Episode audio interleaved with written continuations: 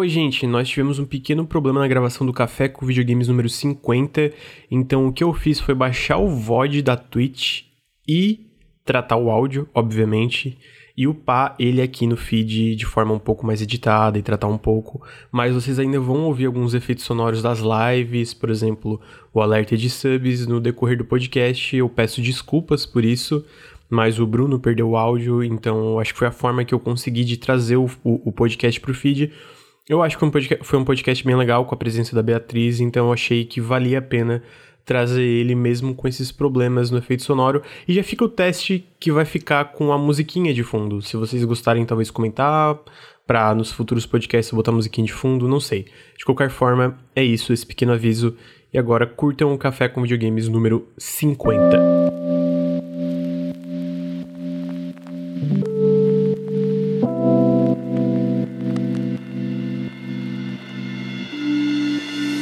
Olha só, bom dia, bom dia, sejam todos bem-vindos ao Café com Videogames número 50, o podcast que toda semana traz as notícias quentinhas da indústria de videogames para vocês, igual que esse cafezinho que eu estou tomando, olha só, o trocadilho todo café, kkkk. Estou aqui nessa manhã de segunda-feira, dia 9 de agosto, é, com meu amigo Bruno Tessaro, como sempre, muito obrigado, Bruno, pela presença, mas hoje nós temos a presença ilustre, maravilhosa da Beatriz Blanco. Tudo bem, Beatriz? Olá, muito obrigada pelo ilustre maravilhoso. E com vocês, tudo bem? Tudo certo, tudo certo. Tem que, oh. tem que fazer jus à presença. A Beatriz, para quem não conhece, ela trabalha na, no Bonus Stage, que é um site é, e, e Twitch, etc., que cobre cultura de entretenimento, seja jogos e outras coisas. Ela também é pesquisadora na área de jogos e outras coisas também. Eu queria que você se introduzisse pro pessoal, falasse do seu trampo na internet aí, e aí na vida. Ok. Olá, pessoal. Bom dia. É, então, como já falaram, meu nome é Beatriz. É, eu sou pesquisadora. No momento, eu estou fazendo doutorado em Ciências da Comunicação na Unicinos e sou membro do Laboratório Cult Pop, que é o laboratório de pesquisa em cultura pop, comunicação e tecnologia da Unicinos também.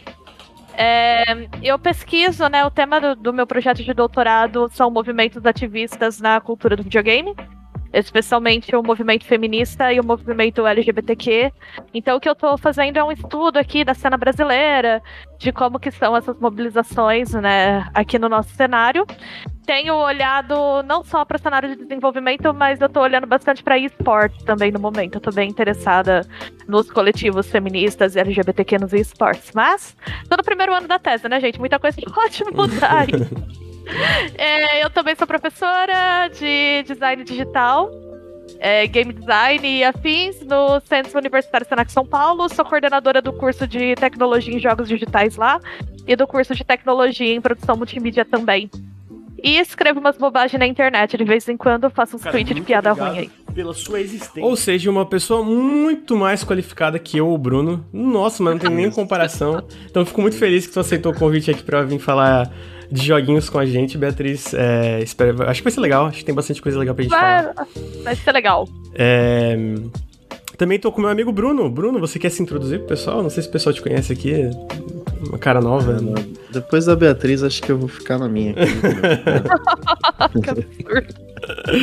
É... Faço vídeozinho na internet, gente. É isso aí. É isso aí. Editor. Não é mais editor no Gaveta, agora é editor do Nautilus mesmo. então, é isso. ah, então é isso. E tem eu, né? Lucas Avadil, seu host, toda segunda-feira infernizando a vida de vocês com a minha voz aqui. É, então estamos aqui, Café com Videogames número 50. E antes da gente entrar nos assuntos, tem bastante assunto hoje pra gente conversar, eu vou dar os recadinhos de sempre. É, o primeiro recado é que o Nautilus é financiado coletivamente, ou seja, se você gosta do nosso trabalho, sejam nos podcasts, nos vídeos, nas lives que a gente faz aqui diariamente na Twitch, considerem apoiar em apoia.se barra Nautilus ou picpay.me barra canal Nautilus. Todo apoio faz uma diferença monumental, especialmente agora com as mudanças da Twitch em relação aos valores que a gente recebe. É... Se você está ouvindo no feed, fica o meu convite uh, ah, para vir aqui em twitch.tv barra NautilusLink. A gente faz o Café com Videogames toda segunda-feira às nove e meia da manhã. A gente também tem o Periscópio, que a gente faz quinta-feira, uh, geralmente às oito. Entre oito horas e nove horas a gente começa, que é o podcast onde a gente fala sobre o que a gente está jogando. A gente também faz live quase todos os dias. E se você está aqui na Twitch assistindo a gente ao vivo, primeiro, muito obrigado.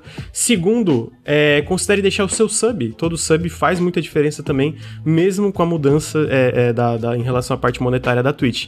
Com isso, queria agradecer o Hora Hora Dé pelos, pelos 7 meses de sub e o Izumi Light pelos 3 meses de Prime. Muito obrigado. Todo sub faz muita diferença, a gente tá com essas metas de sub diárias que são maiores, porque a gente precisa, né, aumentar a quantidade de subs para manter um valor similar ao que a gente recebia antes. Então fica o meu apelo para ajudar com sub, ajudar no Apoia-se, toda, toda, todo o apoio faz muita diferença. E falando em apoio, esse podcast ele é um oferecimento da EBAC. Se você usar exclamação EBAC, você vai ter um comando é, sobre um webinar que eles vão fazer essa semana, a partir do dia 10 de agosto até o dia 12 de agosto. A EBAC a Escola Britânica de Artes Criativas não é o primeiro podcast que eles estão apoiando a gente, então, na verdade, é o segundo já, é, que é o oferecimento. Isso também faz um tempo que eles estão ajudando a gente com vídeos, com podcasts. É um, é um eles fazem um trampo muito massa lá. E, ele, é, e essa, esse webinar especificamente vai ser sobre desenvolvimento de jogos e marketing, como que é, concilia os dois, né? Então vão ser três dias de palestras que eles vão falar sobre a definição do que é um público-alvo, é, o que, que pode se aprender com os erros do design, Cara, game design design para criação de jogos mobile e como montar um portfólio e um currículo para o mercado de jogos. É, inclusive, dentro dessas palestras, uma das pessoas que vai estar é, nas palestras é o Felipe Dalmolin, que ele é game designer na Quiris Game Studio. Vocês devem conhecer a Quiris por Horizon Chase, que é bem popular.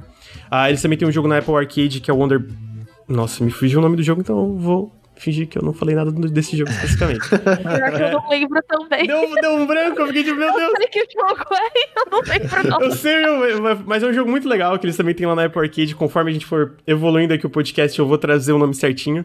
Mas Horizon Chase é bem popular, todo mundo conhece, então ele vai estar tá lá falando sobre a parte de game design e também vai ser muito sobre marketing, né? Como que tu é, como que tem esse, diálogo entre a parte de desenvolvimento, a parte do marketing, a parte de vender, não só vender o jogo em si, vender o produto, como também vender o teu trampo, né? Tu é, fazer esse portfólio e um currículo para estar tá dentro do mercado de trabalho da parte de desenvolvimento de jogos. Então vai ser uma palestra com gente muito é, experiente dentro da área, né? O, o próprio o, o Desculpa. O Felipe, Cara, o Felipe Dalmolin, ele é muito experiente tanto pelo é, Horizon Chase como a Quiris, que já é uma empresa que está há um tempo aí no mercado na parte de jogos aqui no Brasil.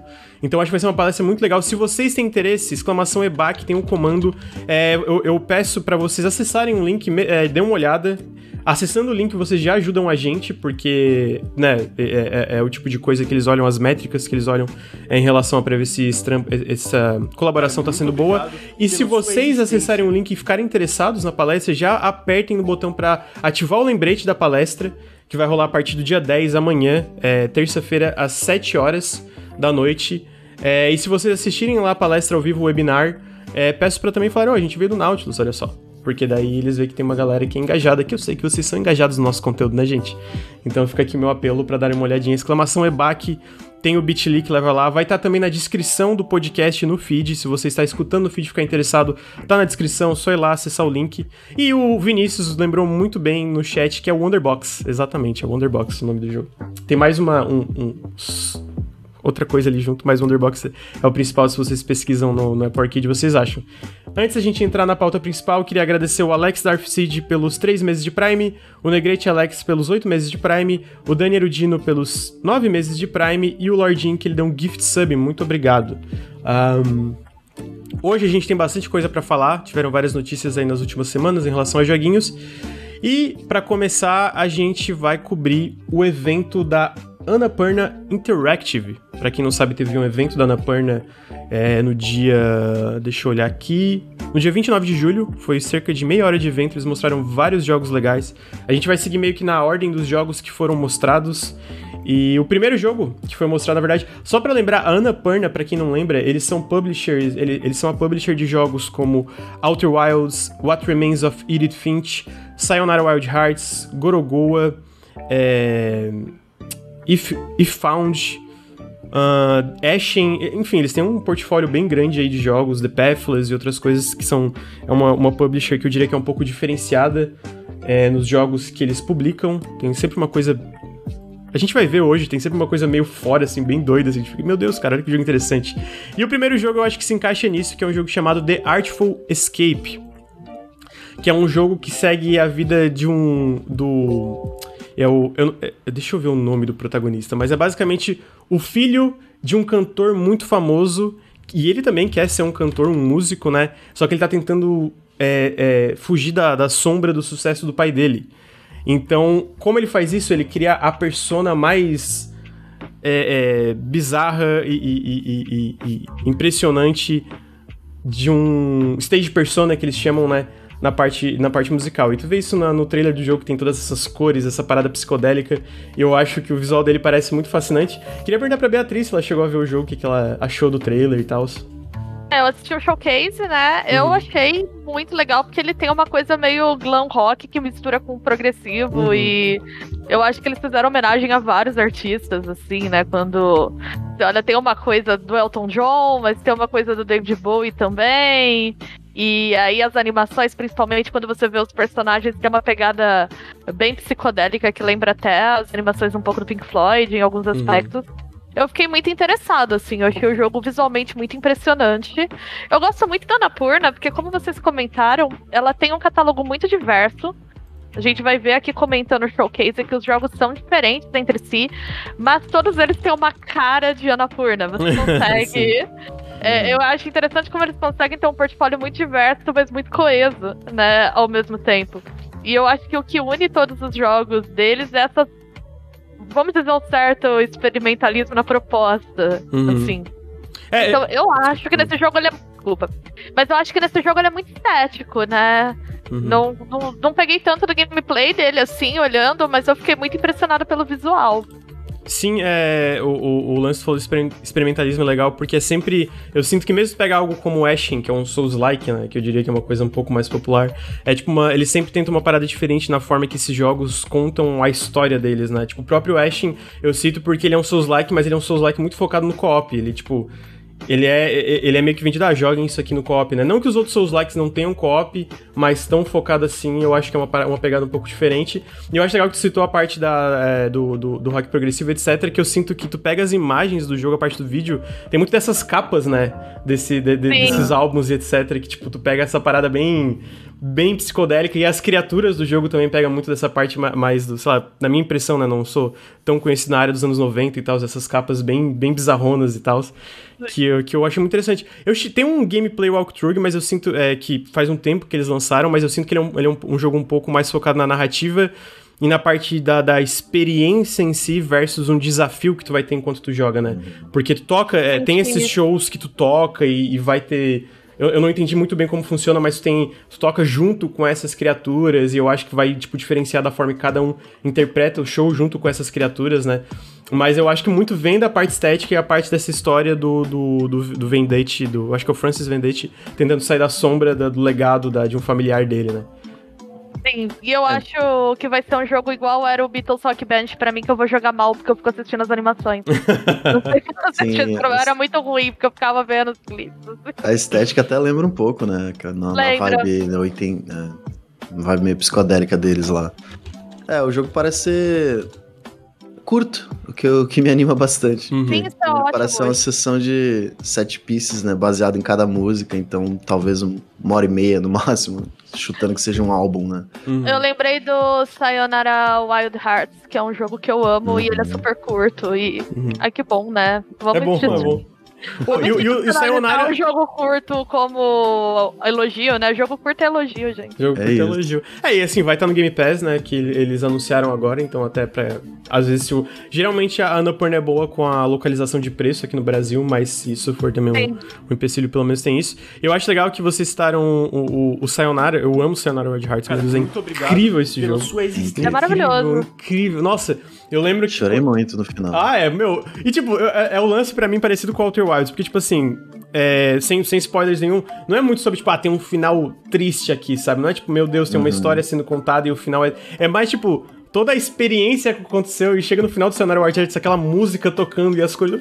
Meu Deus, que coisa é, linda. Se, se se identificar, ele te pega muito fácil. Uhum. Sim, eu, eu, caí no erro de jogar esse jogo antes de dar uma aula, assim. Aí eu fiquei jogando ele, aí eu tinha que entrar pra aula e entrei na aula depois. Ai, gente, eu tô muito abalada.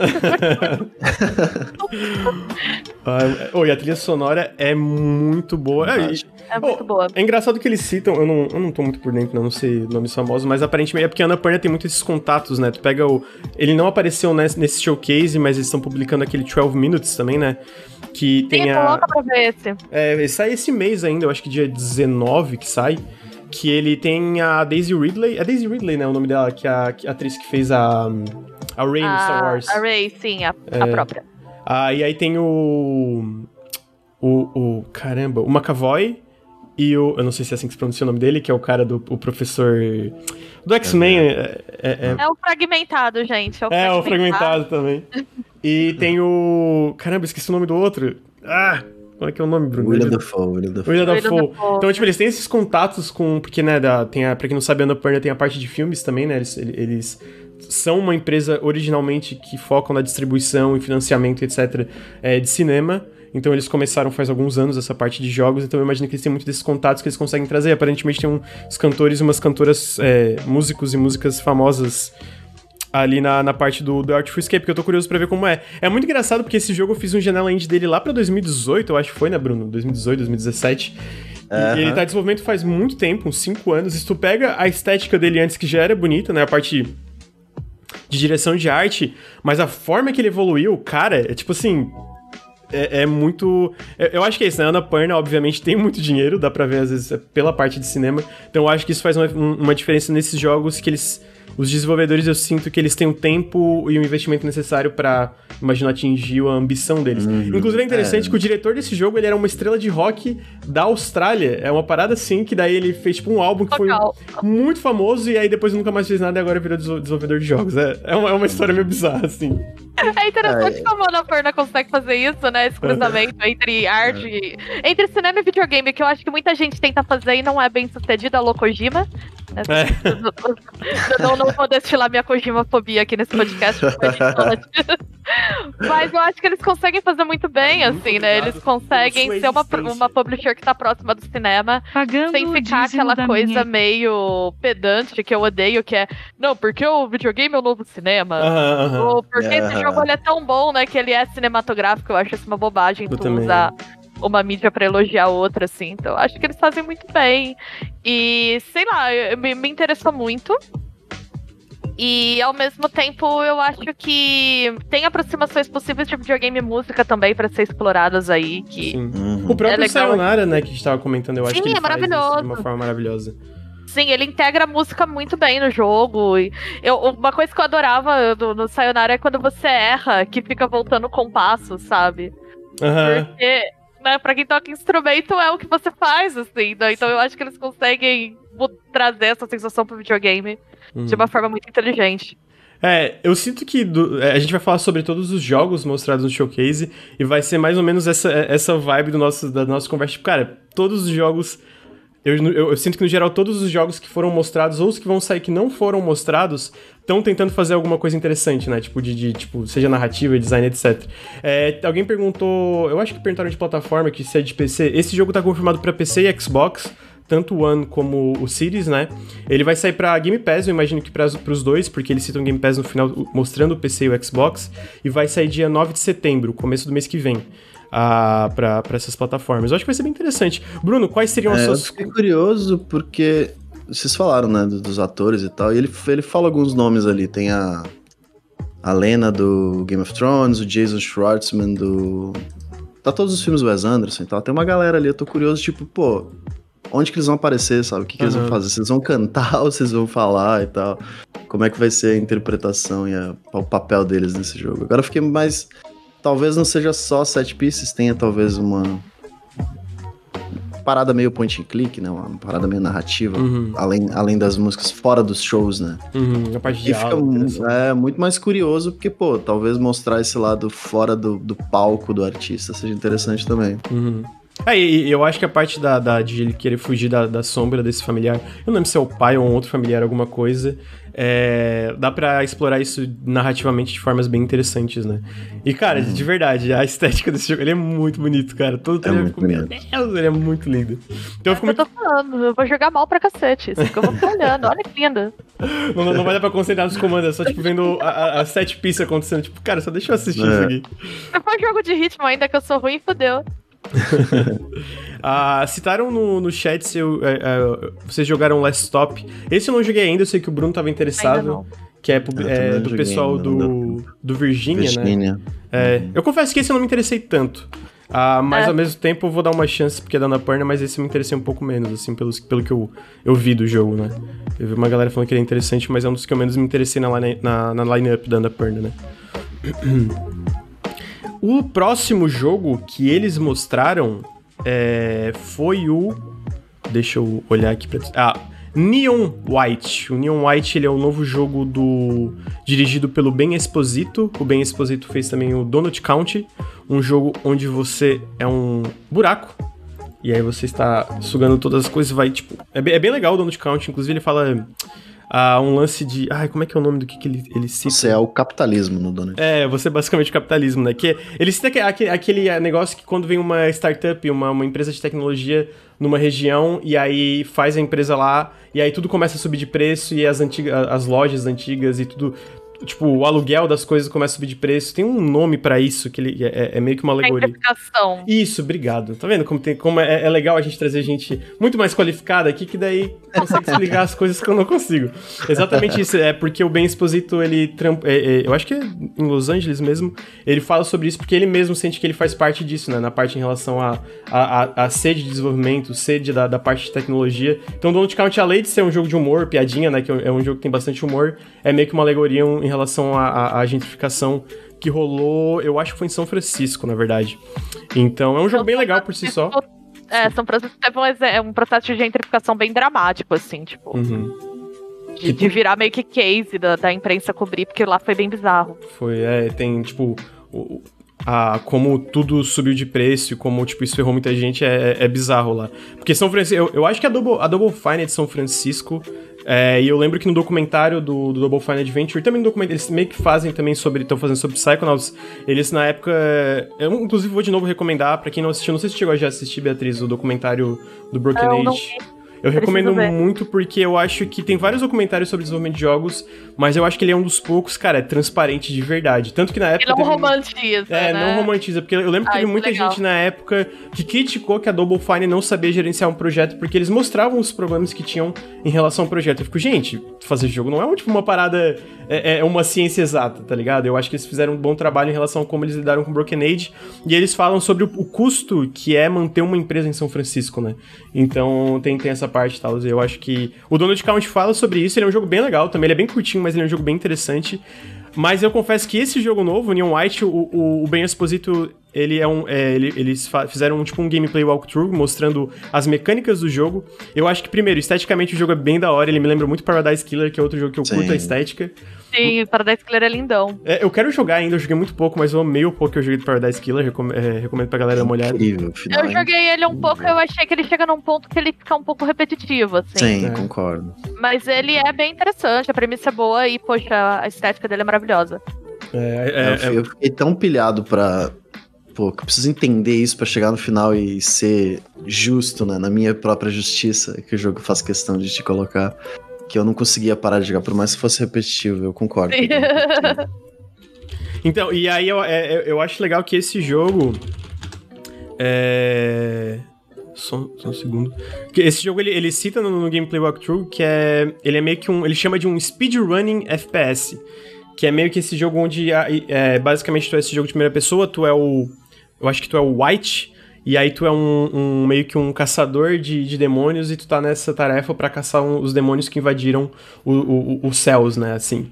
E aí, só, só que tem outros caçadores de demônio e basicamente só um vai poder ter a chance de, de ficar no céu depois dessa caçada, né. Então ele mistura essa parte de, speed, de, de speedrunning no sentido de tu poder usar, tu tem essas cartas que basicamente são as tuas armas, mas quando tu descarta as tu, uma carta, ela te dá uma habilidade. Por exemplo, um dash, ou tu vira uma bola de fogo que sai voando pelo cenário, ou double jump, então ele mistura a parte da arma também, tu poder descartar e usar uma habilidade especial, que é o que tu faz poder tu terminar essas, essas fases rapidamente, né?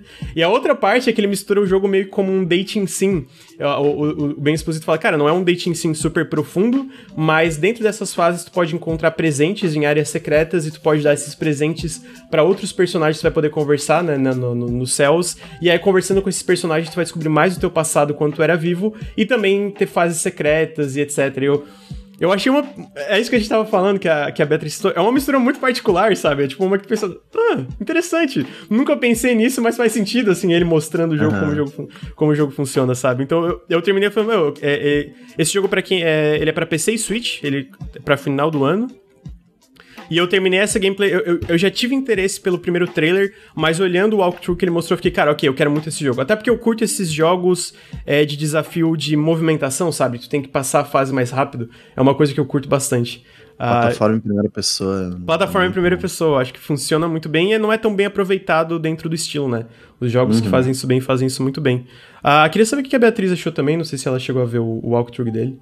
Eu achei ele bem interessante. Eu achei que essa mecânica de você ter as cartas e ter que agir rápido é legal, porque justamente tem essa questão da movimentação e ele, você tem que ter uma estratégia, vamos assim dizer, que é bem ágil ali. Eu achei que as partes dating sim lembram muito Persona e eu adoro Persona. Então eu gostei de ter uma estética bem persona. Agora, eu vou falar um problema pessoal aqui meu com esse tipo de jogo que eu não sei quem aqui vivencia, né? Quem tá assistindo de vocês. Eu tenho motion sickness muito acentuada. Ah. Eu não sei se eu dou conta de jogar. Porque ele tem tudo que para quem tem motion sickness é o terror. Ele tem cor vibrante, movimentação de câmera rápida e ele é em primeira pessoa. Entendi. Tem formas, né, de amenizar motion sickness até escrevi, gente, não, não é fazer alto jabá, não, mas eu faz um, muito tempo, depois eu até passo o link, eu escrevi um artigo sobre isso, porque eu tenho e eu queria entender. Aí eu fui estudar porque que a gente tem, né? E tem maneiras de amenizar, por exemplo, se você tem muita motion sickness, jogar num cômodo bem iluminado é bom. Eu não posso, por exemplo, jogar no quarto com tudo apagado e só a luz do monitor acesa. Uhum. Porque isso intensifica, né? Beber água, tem uma série de coisas. Mas é, olhando esse jogo, eu não sei se eu vou dar conta de jogar ele por conta disso, porque eu achei uma pena, porque eu achei ele muito legal. Mas eu acho que se você não tem motion sickness, se você conseguiu jogar Portal numa boa, não é meu caso, Uhum. vai ser. Com certeza vai ser uma experiência interessante e se curte, né? Essa vibe também de jogo que demanda agilidade, que eu sei que não é todo mundo que gosta também desse tipo de mecânicas. Uhum, uhum.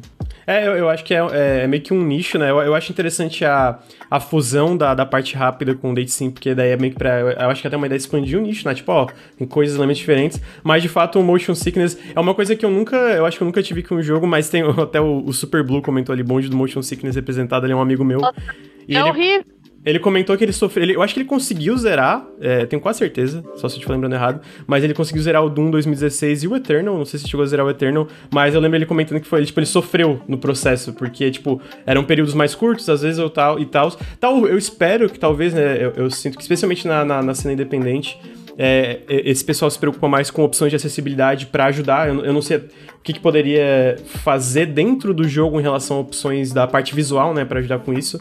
Mas espero é, que tenham coisas, né? Eu tenho um pouco de motion sickness, é, é pouco assim, e aumentar o campo de visão, saca? Uhum. Fazer aquele meio fisheye me ajuda, tipo, praticamente resolve o meu problema. Sim. Uhum. É, tem alguns elementos, por exemplo, da forma que você posiciona a câmera ou faz o easing, né, entre os movimentos, né? A transição que dizem que melhora. Uhum. Mas eu tenho bastante, assim, e com muita frequência. Tem jogo de primeira pessoa é praticamente impossível para mim. O que é bem triste, né? Enfim. E tem muita coisa que eu não jogo porque eu sei que eu vou passar mal. E VR é uma experiência impossível para mim. Eu já testei todos os modelos de VR que vocês possam imaginar. Nossa. E eu gabaritei, eu passei mal em absolutamente todos. gabaritei, bom. Desculpa. Não, é, é isso. Ansiosa ah. por novos modelos de VR pra eu ter novos modelos pra eu passar mal. Gabaritar o resto. O, a, gente gravou, a gente gravou um podcast, acho que foi o, o, Não o anterior, o anterior a esse, que a gente até falou de VR. Eu não lembro. Eu acho que a gente tava falando sobre o State of Play uh, do jogo que teve aquele. Anunciaram aquele do Ratinho. Esqueci uhum. o nome dele. E o Luir tava comentando que um problema do, de, de de realidade virtual é exatamente isso, né? A parte de, de motion sickness e tal. Eu acho engraçado porque comentou de gabarital, que é realmente. É, porque é muito diferente, né? E dá, é uma sensação muito estranha. Imagina que é pra, pra parte de, de, de motion sickness deve ser horrível mesmo. É, Sim. É, eu espero. É. Desculpa, pode comentar. Não, eu ia falar que é questão de se conhecer. Eu já sei mais ou menos que tipo de jogo vai me fazer mal. Uhum. Né? E o pessoal tá falando aqui no chat de co é, configurar o FOV, né? Sim, ajuda também. Então, se você conhecer as configurações que vão ajudar a reduzir, né? Eu sou extremamente sensível, uhum. mas eu venho de uma família que todo mundo tem labirintite. Uhum. Não sei até que ponto isso contribui também. Então, para mim, não costuma resolver muito, mas para muita gente resolve também. Hum, é que merda, né? É, é, eu, eu... Fala, Bruno, desculpa para mim resolve e é fácil você perceber quantos jogos não te dão a opção de alterar esse tipo de coisas. Tipo, uhum. Muito jogo em primeira pessoa no computador não tem opção de campo de visão e eu já fico tipo, ai, ah, cara, não sei se vou conseguir jogar esse jogo por causa disso, sabe? Eu uhum. tenho que ir lá no config.ini e alterar lá, tentar arrumar uma forma de alterar para poder jogar. E isso é uma coisa, tipo, pra mim é tranquilo, imagina para quem tem problema muito maior com eu, eu, sinto que algumas coisas deviam ser padrão, né? Tipo, tudo bem que, é, ah. como a Beatriz falou, não necessariamente resolve o caso dela, mas, tipo, sempre ter. É, opções, é, né? é essas opções, Mais né? Opções. O lance de, de, de, de, poder customizar a experiência para poder ser bom para ti, né? É uma coisa que devia ser um pouco padronizada dentro da indústria. Eu sinto que ainda tá. Tá melhorando. Eu sinto que pelo, por todos os avanços que a gente viu, tá melhorando bastante, mas ainda tem tá que, longe. É, né? tem que trabalhar bastante pra chegar num negócio ideal. Mas dito isso, eu acho que parece um jogo bem interessante. De novo, eu acho que entre o que a gente tava falando, é uma mistura peculiar, né? Eu sinto que eles olham e falam, cara, como é que a gente. É, é sei lá, é, é, é, o tipo de mistura peculiar que eu olho, oh, esse jogo parece muito legal. Por que, que ninguém fez desse jeito antes? É, fico feliz que você tá uhum. fazendo. Porque eu quero muito jogar. Eu fiquei muito feliz, eu gosto desse tipo de jogo meio. Tem um jogo que eu, que eu joguei muito na época que saiu, que não tem nada a ver, mas entra na vibe de. É, de speedrunning, de tipo, tu fazer o lance de, de, performance, né? De querer melhorar cada fase, tentar de novo, que é o Dust Force, que é um jogo 2D onde tu tem que varrer o cenário, é muito, é muito engraçado a temática dele. E tem outros jogos FPS que eu também curto de tentar de novo. O próprio Doom foi isso, o Eternal eu fiquei jogando as fases de novo, pegando lá coisas secretas, que é uma vibe diferente desse. E eu acho que eu tô, tô bem interessado para jogar esse. É, né? a, a, minha fraqueza é Tetris, e Tetris é, é sobre acelerar cada vez mais. É. Eu acho que essa parada das cartas, de você descartar e tal, pela cor, eu já tô imaginando, tipo, meu cérebro tá, tá, tá identificar e uhum. largar a carta e correr, sabe? Tipo, automaticamente, quanto mais você jogar, isso me anima bastante. Uhum. Eu gosto desse tipo de jogo. Então acho que esse é o Neon White. Aí a próxima coisa que eles mostraram não foi um jogo, deixa eu ver aqui só pra ter certeza. É, não foi um jogo, foi uma parceria. Eu achei bem legal, uh, porque eu, eu sinto que muitas empresas têm um pouco de problema de ritmo quando eles vão anunciar coisas e mostrar coisas nessas, nesses showcases. E eu sinto que esse showcase da Annapurna eles conseguiram acertar mesmo quando eles não mostravam um jogo, né? Porque teve, eles anunciaram várias parcerias sem mostrar necessariamente um jogo, sem tipo mostrar o, o, um trailer de um jogo e tal. E mesmo assim eu acho que foi gostoso de assistir. A primeira parceria que eles anunciaram foi com a Outer Loop Games, que eles desenvolveram Falcon Age, um jogo em primeira pessoa que tu controla um falcãozinho, que saiu originalmente para VR. E aparentemente esse jogo novo, ele é um jogo sobre cultura de imigrantes, andar de skate, pais que ficam muito em cima dos filhos e vizinhos fofoqueiros. Ou seja, Perfeito! Perfeito. É, é, é, muito engraçado porque tu vê no, no, no showcase, eles comentam. Ah, um dos desenvolvedores está falando que ele gosta muito de andar de skate, mas ele não anda de skate bem. Ele curtia muitos jogos de Tony Hawk, que era tipo a parte legal do skate, sem o sofrimento que é aprender a andar de skate, né? Então tem umas partes pequenas do jogo que aparecem uns trechos. E eu achei conceitualmente muito interessante. E o foda é que é isso, não tem muito o que falar, né? A única coisa que eu acho mais legal é como eles como eles anunciaram a parceria. Eu achei que foi interessante mostrar, tipo, o, o pensamento por trás do desenvolvimento do jogo, né? E eu sinto que é uma equipe bem diversa, que é uma coisa que a gente sabe que é um problema é, relativamente grande na indústria de jogos. Geralmente não tem uma equipe tão diversa é, em relação ao background dos desenvolvedores, né? Não sei se vocês chegaram a ver esse trecho. O Bruno acho que viu que ele tava com a gente, não sei se a Beatriz chegou uhum. a ver. Vive sim. Eu achei legal também. Acho que eles conseguem fazer isso sem ficar chato, que nem às vezes é quando você tá vendo, sei lá, Videogame Awards, que é. tem aqueles momentos do tipo, ai meu Deus, agora eles vão falar há mil anos. É. E eles, conseguem, eles conseguiram fazer de uma forma bem dinâmica. E eu acho interessante, né? Ana Purna, é como eu falei, eles têm muita coisa diferente, mas eles são muito coesos. Então você vê que essa valorização de mostrar a equipe, mostrar um time, a maior parte dos anúncios de jogos dele tem um momento em que se fala do, da concepção criativa do jogo. Uhum. Não é só aquela coisa, ah, visual, mecânica, jogabilidade. Então acho que eles conseguem conduzir bem, mas eu, eu fiquei curiosa, acho que vai, vai ser legal esse jogo, porque essa descrição assim do tipo skate, lidar com o vizinho, eu cresci no interior, é meio que isso. vizinho fofoqueiro que nunca se identificou. Né? Que não se identifica, e aí que vai lá falar do grupo que. Porque, né, não sei como que é a experiência aí de vocês, outros cresceram, mas cidade pequena tudo é maconha, tá, gente? Andou de skate na rua maconha, botou é camiseta de mão da maconha, tudo é maconha. E aí vão falar que não, as crianças da maconha, lá de 10 anos, é então eu, eu achei que a, a, premissa é legal, assim. Vamos ver uhum. o que vem por aí. É, eu, eu, sinto que é legal e eu, pô, o que eles mostraram os trechinhos do jogo, né? Parece ser tipo terceira pessoa, tu poder andar e tu poder pegar e sair andando de skate e tal também. Não só andar de skate, né? Então eu tô bem interessado para ver.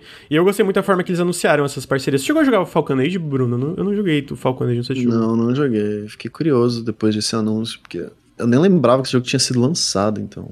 É, muito jogo nossa, saindo, né? Eu, né? eu vi e falei, nossa, esse jogo. É, saiu, né? Como, como assim? Mas é. É, é, que é Me muito... sinto menos mal agora. É, não, é, é, é, muito jogo sendo lançado normal deixar muita coisa passar. Mas acho que é isso então dessa parceria, até porque não tenho muito para comentar. Em seguida, eles anunciaram um jogo novo do, do estúdio Cloisters, que é um estúdio baseado em Nova York, mas é, é, é, é internacional, né? Tem muita gente que faz home office e. E esse jogo se chama A Memoir Blue que se tu vai na página do jogo, ele é chamado de um poema interativo, é, que são cenas... É... Opa, peraí, abri o link errado aqui. Ah, um poema interativo que é basicamente sobre a relação de uma mãe e de uma filha, e a filha é uma atleta de sucesso, e pelo que fala, assim, é sobre, tipo, um relacionamento meio conturbado, mas sobre o, o, amor da mãe com a filha. Eu acho que todo, imagino todo o processo dela se tornando uma atleta, né? Eu achei a estética desse jogo fantástica. A, como ele mistura a parte de animação tradicional 2D, né? Tem essas partes desenhadas à mão mesmo, junto com o 3D do jogo, que é muito bonito também. E. Então, eu, eu sinto que vai ser aquele tipo de jogo mais sobre a experiência versus, tipo, mecânicas desafiadoras em si. No caso, uhum. né, de ter um grande desafio para passar, eu acho que é mais sobre a experiência, a história que tá sendo contada. E eu achei muito legal, achei muito legal. Eu tô bem curioso jogo, pra vai jogo que não precisa jogar, eu, eu amo jogo que não precisa jogar. não precisa. Aí eu também gosto, às vezes só quer. É. Curtir a vibes. Teve um jogo que tu não precisa. Eu joguei um jogo recentemente que não, não, não, precisa jogar, que é o. O nome é Before Your Eyes, que é um jogo que usa webcam, que tu pisca e ele. Ah, ele pisca. Eu acho que eu nunca chorei tanto em um videogame. Eu tava, tipo assim, em prantos. Eu tava, tipo assim, soluçando, sabe? Sabe quando soluça? Eu tava nesse nível. Então é muito Você bom. Você jogou Death Dragon Cancer? Ah, não, esse não. Nossa, esse é terrível, meu Deus. Nossa, eu tô... Chorei umas duas horas sem parar depois esse desse jogo. é incrível, mas ele é terrível. Eu não consigo imaginar como foi pra esse pai fazer esse jogo. Né? É, nossa senhora. Eu acho. Bom, eu imagino que tenha sido terapêutico de uma certa forma, né? Uhum. Mas para mim foi muito duro, porque assim, meu pai morreu de câncer, né? Minha nossa. avó também há pouco tempo, então, nossa. Mas é um jogo incrível. Agora, o que eu tô achando assim, uma tendência que eu vi da Napurna, né? Tem, tem outro jogo aí que imagina a gente vai comentar mais demoradamente por causa dos acontecimentos da semana também. Mas, poxa, jogos sobre mães e sobre relação mãe-filha. Não é, é uma coisa comum na é indústria. Uhum. Ainda mais uma relação que aí me parece ser que ela é um pouco disfuncional, vamos colocar aqui entre aspas, né? Uhum. Parece ser que é uma história de uma relação meio difícil. E, poxa, isso é bom, né? Porque não é aquela mãe romantizada. Uhum. Que geralmente aparece na ficção, que contribui para aquele estereótipo da mãe como uma santa, mas uhum. também não é uma mãe megera, né? Que também é outro problema, outro que às vezes estereótipo, né? É, só fica oscilando, né? Entre a mãe monstruosa e a mãe que é a Virgem Maria. Então, eu achei assim que é interessante porque vê até uma cena para outro tipo de público, né? A gente tem muitas histórias sobre pais no videogame, tem aí o último God of War, The Last of Us, mas uhum. a gente não uhum. tem muitas histórias sobre experiências diversas de maternidade e experiências difíceis de maternidade também, né? Então isso me chamou atenção. Eu achei o tema, falei, poxa, legal trazer uma relação entre mãe e filha que parece que é uma relação ali que, que tem algumas culpas, ou que seja difícil. eu, eu fiquei bem atraída por isso e eu acho que isso mostra que tá sinalizando para um público mais amplo também. Uhum, não uhum. que homens não consumam histórias sobre mães, uhum. né? Eu acho que tem, não, não gosto de ver dessa forma. Mas a gente sabe, né, que quando a gente vai olhar para aquele mercado gamer padrão, assim, é, não, não é um tipo de narrativa muito comum. Então uhum. gostei bastante. É, eu, eu, sinto que isso também vem da. Eu, eu, é, eu olhei no site do, do, do é, da Cloisters, né, o estúdio, e a diretora criativa do estúdio é, é uma mulher, né, a Shelley oh. Chen, é, que ela já trabalhou em outros jogos dentro da indústria, né. Eu acho que isso também contribui até pela perspectiva, né, que é uma perspe... a gente vê tantas perspectivas de homens, diretores criativos. A gente vai falar um pouco disso, uma parte bem problemática, inclusive dentro da Annapurna, um pouco mais pra frente no podcast, né. Uh, mas eu sinto que trazer essa perspectiva diferente também colabora, né, pra ter essas visões mais, mais amplas e que fogem um pouco do senso comum do que, a gente vê na indústria, indústria de jogos, né? E... É um entendimento das demografias, né? Tem muita mulher de 30 e poucos anos jogando, assim, uhum. sabe? É, eu tô aqui. Então, eu acho que isso mostra também uma maturidade até na compreensão do próprio público, né? Uhum, uhum. É, bem legal. Eu, eu, eu, não tenho, infelizmente, esse não tem data de lançamento. Eu, como eu falei, eu achei a estética fantástica. Eu acho que ele, ele parece muito legal.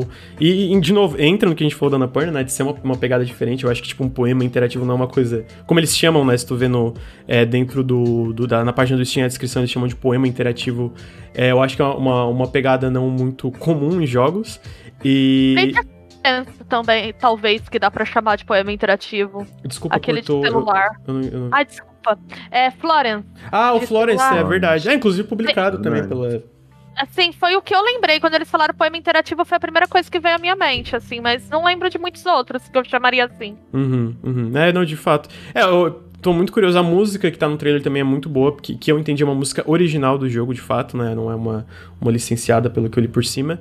É, eu queria, vale lembrar também, não tem data de lançamento, mas ele tá confirmado para todas as plataformas, PC, PlayStation, Xbox, Switch, é, App Store e no Game Pass também. Então vai, vai ser para quem ficar interessado no jogo, é, vai ser para várias plataformas. Eu não sei se vocês dois têm mais alguma coisa para complementar do jogo. Acrescentar? Acho que tá. Tô, tô, tô ansioso. Ansioso. Vem em mim. É. o próximo jogo que, na verdade, não foi um jogo que eles mostraram em seguida, foi outra parceria. Foi com a Jessica Mack, ela é uma desenvolvedora solo de Toronto. Ela já trabalhou em. O jogo que eu acho que é, para mim, o destaque que eu, eu, eu marquei aqui para comentar é o Sound Shapes. É um jogo muito legal. Muito é bom. muito, muito da hora mesmo, eu recomendo. E os jogos que, a, que ela trabalha, no geral, tem muito disso de música, né? É, de, de, envolver muito a parte música, a parte rítmica, né? E esse jogo novo que eles mostram, que é aparentemente ela tá fazendo solo, deve ter algum tipo de colaboração, mas o foco nessa parte foi a parte solo dela. É um jogo de aventura 3D, que aparentemente tem a parte, tem parte tipo, tanto 2D como 3D, é uma mistura, né?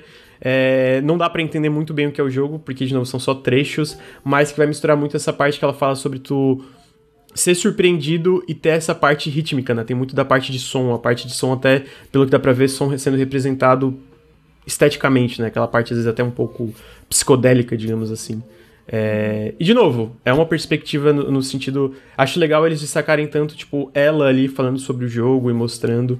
E. e... Pena que não tem mais o jogo. achei, assim, os trechinhos que mostraram eu fiquei bem interessado, até porque eu acho Sound Shapes um jogo ah, na parte sonora e na parte do game design muito da hora é uma forma boa de mostrar o jogo porque o jogo é muito sobre ela, né? Ela fala sobre isso, é muito sobre a experiência própria dela quando tá escrevendo música e a surpresa que ela tem quando aquela nota perfeita bate, tipo, eita, não esperava uhum. por isso, sabe? Então ela quer tentar transmitir essa experiência através de visuais, através do jogo em si. Uhum. Então é uma forma muito legal de mostrar como que ela tá tentando replicar isso pela perspectiva dela mesmo, né? Que eu acho que é a melhor forma possível de você mostrar isso. Uhum.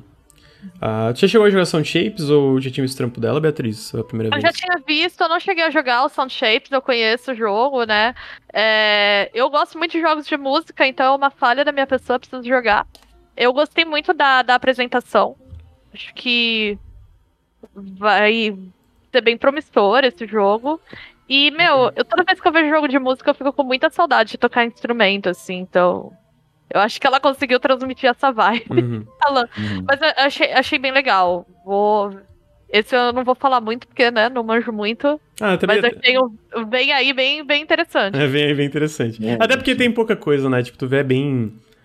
É bem vago ali, mas é, de, fato é um vem aí bem interessante. Tô, tô curioso pra ver. E eu, Pô, gosto. legal, né? Um bloco de destaque de uma mulher da indústria, tudo bem, tô repetitiva, mas é o tema que eu trabalho, né? Eu ah, que... mas eu, eu acho que é justo porque a gente não vê isso, não, não é comum. Não é uma, não, não é, é, comum. Não é uma coisa comum, né? Então é legal ver, tipo, esse tipo de destaque. Eu acho bem interessante. Eu acho importante também, né? Pra é, não só repetir e falar sobre isso, como também é, destacar e, e, e comentar sobre quando acontece, porque de fato é, não é uma coisa muito recorrente, digamos assim. Sim. Felizmente, nesse showcase até que foi, né? Até que foi, teve bastante. Foi, foi. É, e não me parece ser uma coisa também que me irrita, que é quando é a pessoa que é o, to o token da empresa, assim, sabe? Uhum. Eu sempre lembro de anos atrás eu tive duas alunas falando que elas eram as únicas que trabalhavam na agência. Né, as únicas... E aí todas as fotos da, da empresa eles botavam as duas meninas na frente, assim, Nossa, sabe? É. e elas estavam longe de cargo de gestão, assim, mas como elas eram as únicas. Então, às vezes eu tenho essa impressão que, que chega esses showcases, eles botam a minoria lá. Ah, não, que entra no, no estúdio, né? Quem que é negro aqui? Quem que é asiático? Vem uhum. cá, vem cá, a gente vai gravar o institucional. E não me parece ser isso, não né? Parece, Quando a gente. Uhum. Então, fico feliz. Sim. É, não, é de fato, é, é bem. Eu, eu, imagino que para muitas empresas é bem isso que acontece, né? Tipo, tu vai, né? Tu entra no site da empresa, que é uma empresa grande, aí tem, ah, tem é, to, toda.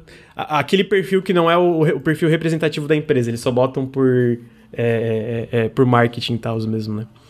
Ah, e falando também de um, é, um perfil que às vezes não é tão recorrente, a gente, o próximo jogo é um jogo latino, né? Ah, um jogo da Argentina, que é o Storyteller que foi o próximo jogo mostrado. Ele é um jogo que está em desenvolvimento faz muito tempo, inclusive ele foi ele teve uma pausa de desenvolvimento onde o Daniel fez fazer outro jogo e aí em 2018 a Annapurna, é, eles anunciaram que a Annapurna estava publicando esse jogo em 2018, fazia eu nem lembrava disso.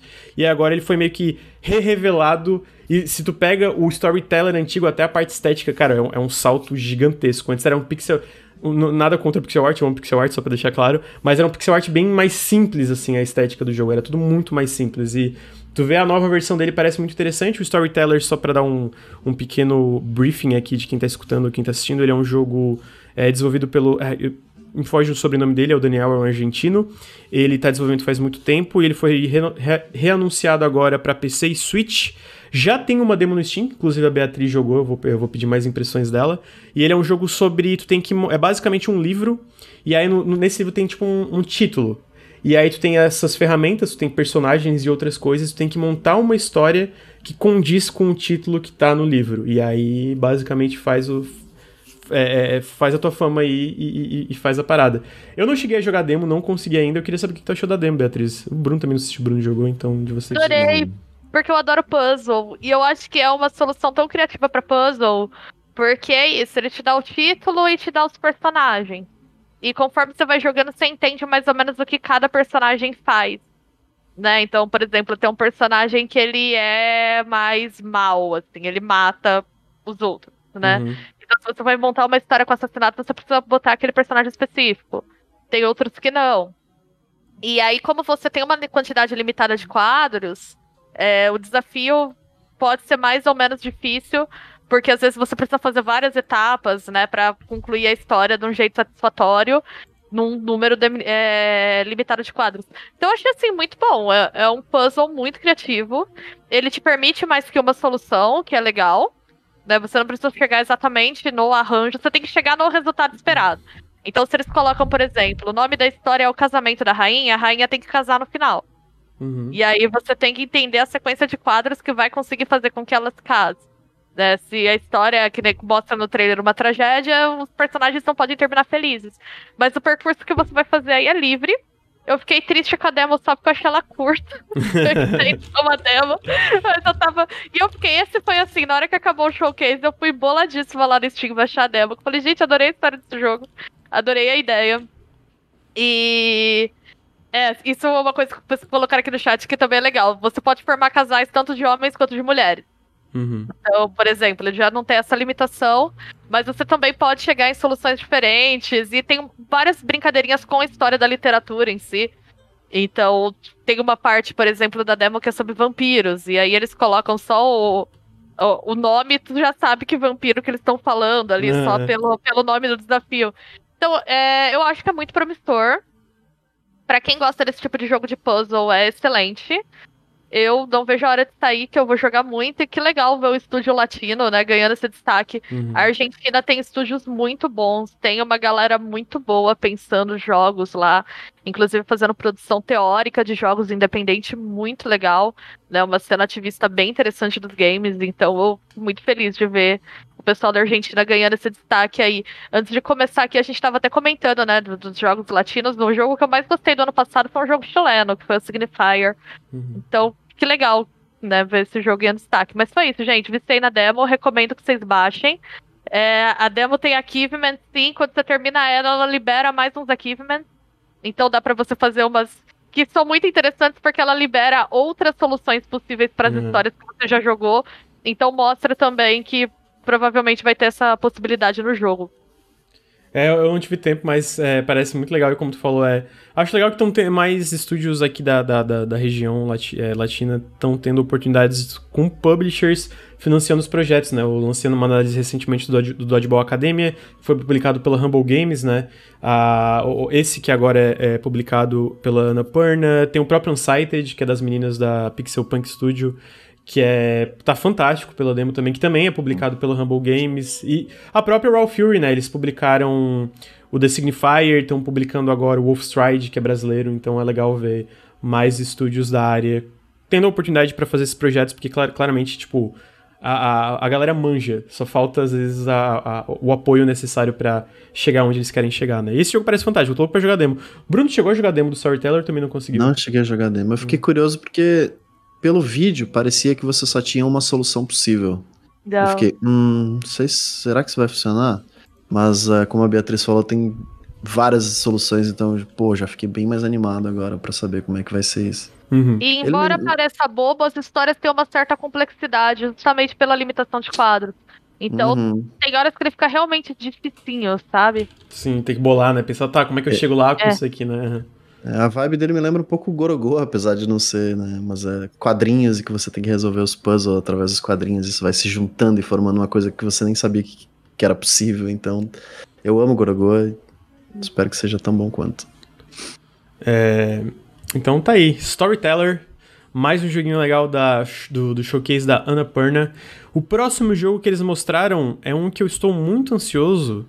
Eu queria saber se alguém aqui jogou Hyper Light Drifter. Onde não você joguei. Não jogaram? Não joguei. Então eu posso pedir um favor para vocês? Eu preciso fazer xixi. Vocês podem comentar o trailer enquanto eu vou ler rapidinho.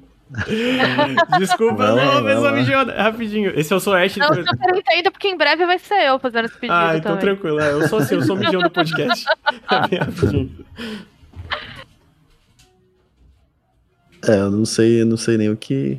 Só se deslizar nesse jogo parece ser muito bom. Parece, tá parece. É, é, você sabe que agora o skate é o esporte nacional, né? Então essa é... coisa de deslizar. Não, brincadeira, mas é. Eu achei ele, assim, também visualmente muito bonito. É, eu fiquei na dúvida, porque tinha uns momentos que parecia ser super aberto, cenários abertos, mas eu acho que ele é bem linear, assim, pelo que você olha pelas progressões de fase, né? O que eu é, não vejo necessariamente. Né? É, espaços amplos. Eu não vejo necessariamente como um problema. Eu lembrei, olhando para esse trailer, daquela animação do Salvador Dali hum. pra Disney. Não sei se você já assistiu. Sim, eu vi, eu vi. Nossa, Verdade. eu acho que foi uma inspiração, assim, porque as construções lembram.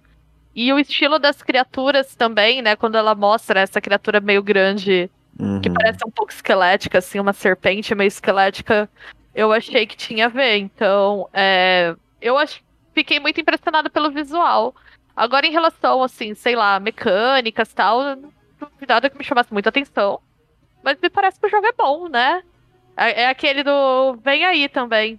É, vem aí. É, vem é porque o, o que me parece diferente, porque o Hyper Light Drift parece ser um jogo mais sobre combate, eu não sei exatamente, né? Mas a impressão que dá, mais sobre, né, você meio Zelda, assim, ultrapassar desafios ali, meio que um puzzlezinho de dungeon. Esse aqui parece muito mais sobre movimentação, sobre você deslizar mesmo e ver esses ambientes enormes e fantásticos enquanto você tá correndo é. de patins. Parece Me bem parece... diferente, apesar da vibe ser mais.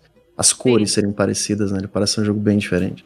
É, me pareceu meio que isso também, que ele é um jogo para você ter essa progressão no cenário. Por isso que eu falei até que ele me parece ser um pouco linear, né? Porque parece que ele tem uhum. um trajeto, né? Um checkpoint que você tem que passar por ele. E que o legal dele é isso, né? Você passar por esses ambientes, por esses obstáculos e olhando a arte, que parece ser bem impressionante mesmo. É, eu gosto desse tipo de jogo. Eu gosto também. Eu gosto também. É Mas, ó, já esse ano, é isso. É isso. É isso. Desculpa, tá voltei. Perto, tá perto. Desculpa, voltei. O que, que eu perdi? O que, que vocês acham desse jogo? Vocês acham legal? Acabou, acabou, Lucas. Próximo jogo. Ah, não, eu quero falar dele, eu tô muito ansioso. Gente, é porque. Eu até fiquei triste. Eu, fiquei, ah, eu preciso fazer mas eu quero falar desse jogo. é, o Hyper Light Drifter, é porque eu só quero comentar que Hyper Light Drifter é incrível. Eu, eu, eu, peço encarecidamente que se vocês tiverem a oportunidade, joguem. É muito legal, gente. É muito legal. É, eu lembro que na, lá na época onde. Foi na época que teve aquele boom do Kickstarter, sabe? Tipo, meio que, tipo, ah, uhum. todo jogo Kickstarter e tal, que muitos jogos incríveis saíram no Kickstarter. Eu gostaria de dizer que eu tenho uma raiva quando entra no assunto Kickstarter, porque eu vejo muita gente falando, nossa, mas só saiu bomba do Kickstarter, né? Pergunto, ah, quais? Não, aí quais?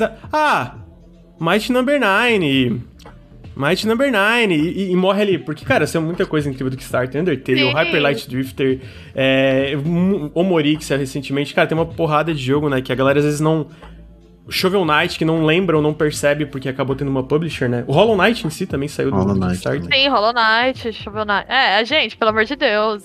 É... Tem mais histórias de sucesso do que de, de fracasso é. no, no, Kickstarter. Eu acho que é porque algumas histórias de fracasso foram um pouco mais como é que seria a tradução de high, pro, high profile? Tipo, sabe? Tipo, desse, nesse sentido de. Ao escalão, talvez? É. Porque, tipo, é, o, o, o criador de Mega Man, que nem exatamente o criador, fez o negócio e deu ruim. Aí a galera foca nisso em vez de todas as outras. É. é... Experiências legais que saíram, né? Mas o Hyper, o Hyper Light Drifter é muito legal e esse jogo eu tô muito ansioso porque é basicamente essa visão mais ambiciosa do estúdio. Ah, tem uma, um Dev Diary que o, o, o Alex, acho que é Alex Preston o nome do, do cara, que ele comenta que essa, esse jogo é tipo a visão deles do do jogo de aventura e plataforma 3D do, da, do início das, da era 2000, tipo, de como isso podia evoluir, de onde pode chegar. E a trilha sonora é, já dá para perceber pelos trailers fantástica, pelo Disaster Piece, que fez a trilha sonora do Fez. E do Hyper Light Drifter original, ele, é, pô, o cara é muito bom. Então, tipo assim, eu tô muito ansioso pra esse jogo. Eu espero que ele não. É, tipo, não seja um pouco mais, sabe, tipo, dar um, um, passo maior do que eles podiam dar, por ser 3D, essa parada meio ambiciosa. Porque eu senti isso com The Pathless, que foi um jogo que eu achei legal, mas eu acho que eles tentaram algumas coisas, tipo, muito além e ficou um pouco repetitivo, não funcionou muito bem o design. E eu tenho um pouco de medo disso também acontecer nesse jogo, mas eu tô muito esperançoso que não vai ser o caso. Então, é, eu só queria falar isso. Tô muito ansioso pra esse jogo. Muito ansioso. é, eu acho que talvez ser um jogo pequeno seja bom, né, pra esse jogo. Se, hum. se você tem esse receio. Mas enfim, eu vou aproveitar o ensejo eu vou ao banheiro também, gente. Já que eu também tava aqui fazendo esse cálculo, só um segundo. Vai lá. Uh, a próxima coisa que eles mostraram é uma parceria nova, que eu acho que saiu o Bruno que talvez tenha, tenha ficado mais feliz. Que eu acho que tu gosta bastante do. Bom, tu gosta bastante do Gone Home. E tu gosta bastante também do. Como é que é o nome daquele jogo, Bruno? The Stanley Parable. Sim. The Stanley Parable. Esse estúdio novo é cofundado uh, por uma das co-criadoras do Gone Home e pelo desenvolvedor, o diretor de The Stanley Parable uh, que é a Ivy Road. É um estúdio maior, eu acho que tem cerca de 10 pessoas que já estão no estúdio. Tem um outro pessoal que eu vi lá no Twitter, é um pessoal bem muito brabo. E eles estão desenvolvendo um jogo que eles não podem falar ainda, mas eu achei o. É, é, é, o, a experiência do pessoal que tá trampando nesse estúdio muito boa, né? Então eu tô bem curioso pra o que vem. Com certeza vem um jogo que vai, tipo, virar de cabeça para baixo as coisas o tempo todo, né? Pelo histórico do The Stanley Parable. Tem outro jogo que ele fez, o cara do The Stanley Parable é, também, não The Beginner, Por causa do Beginner's Guide, eu achei que ele ia ele ia sair da indústria, sabe? Ficou meio que essa impressão, pô, não, não quero mais. Que acho que ele até meio que falou isso, né? Uhum. Então, pô, fico muito, muito feliz que ele tá voltando e, e, ainda mais com uma parceria dessas, pô, com certeza vem alguma coisa muito irada. É, é um, é um daqueles vem aí que tu fica, eita, mano, vem aí, é. vem aí mesmo, vem aí mesmo. Porque pois é. O, ah, e tem o, também o, o cara que aparece ali no pianinho é o compositor de Minecraft também, então ele também tá trampando uhum. com esse uhum. pessoal no, no, no, jogo. E eu acho legal, né, cara, porque eu, eu acho que eu, eu falei isso contigo no dia, de quantas empresas que estão fechando, ou quantas é, com a Annapurna, ou quantas empresas que a Annapurna tá apoiando, né? Porque eu, eu teve uma época ali que teve uns, né, uns lances da parte de finanças da Annapurna Pictures, que ficou na dúvida, né? O futuro da Annapurna Interactive e tal. Desculpa. E parece que eles estão mais mais fortes, mais do que nunca, assim, né? De investir na parte de jogos, etc. Porque tem muito estúdio novo que estão. É... Oi, Beatriz é, que estão financiando, que estão ajudando. E a gente estava falando desse estúdio novo, Beatriz, que é o pessoal que é basicamente o diretor, é, o criador de The Stanley Parable, junto com uma das co-criadoras é, do Gone Home, que é Ivy Road o nome, não sei se chegou a ver essa parte. E a gente tava falando que pro, esse é um daqueles vem aí bem interessante também, né? Porque o Nossa, é fantástico. Eu gostei, amo. É, o, o The Stanley Parable eu vou falar que eu joguei pouco, tipo, é porque eu sinto que The Stanley ah, Parable me corrijam. Fêmea! Desculpa. Ah, não. é, é, mas, mas, eu sinto, me corrijam se eu, se eu tiver errado, eu sinto que o The Stanley Parable é... ele é um jogo meio que tu tem que jogar várias vezes para pegar um brilhantismo dele, né? E na época eu tava Sim. meio que hum. ocupado com algumas coisas, tipo, joguei umas duas vezes, fiquei, cara, que legal, quero tentar outras coisas, outros finais, só que eu nunca voltei para ele. Mas, tipo, é muito legal a forma que o narrador rea... E eu sinto que é isso, né? Ele foi um dos primeiros jogos que brincou com isso de narrador também, tipo... Isso se popularizou com uns anos, né? O próprio Bastion ou, ou outros jogos que começaram a brincar com isso de narrador. É, até o próprio A Lenda do Herói, né, que é, é, brasileiro e é cantado de acordo com as ações que tu toma. E eu sinto que isso foi. É, foi se popularizando, mas ele foi um dos precursores, digamos assim. E, e, e foi ainda é uma da, um dos mais interessantes da forma que ele usa o narrador, né? Então eu acho que um jogo novo com financiamento da, da Annapurna, né? Que eles têm esses recursos. E esse estúdio, que é uma galera. Eu, eu, eu vi na, na, no Twitter, eu acompanhei o pessoal que tá trabalhando, que não é só os dois, né? Inclusive o próprio compositor do, compositor do Minecraft. É um vem aí bem, tipo. Vem aí! vem aí! Eu dei uma empolgada forte, assim, porque são dois jogos que eu amo. Eu amo Stanley Parable e eu amo Gone Home. Sim. E quando eu vi, eu falei, gente, eu achei o anúncio muito legal, muito divertido uhum. também. Então, Vem aí, zaço. Eu gostei muito do, do, do, do, desse vem aí que tu usou. Eu vou usar daqui pra frente todos os, os joguinhos que vem aí, eu vou usar. Vem aí, vem, Não, eu gostei. Vem aí, vem aí forte. Vou, vou, roubar, vou roubar essa ideia. É... Então esse é o, o que eles mostraram em seguida. Depois desse, eles mostraram um jogo que eu pessoalmente estou bem interessado, não sei se é o caso de vocês dois, que é o Skin Deep. O Skin Deep ele é desenvolvido é, pela Blendo Games, a Blendo Games é o Brandon Chunk, ele está na indústria faz um tempo, uh, desenvolveu jogos como dois que eu, eu, eu, acho legais, que eu gosto de citar, o Atom Zombie Smasher e o Quadrilateral Cowboy.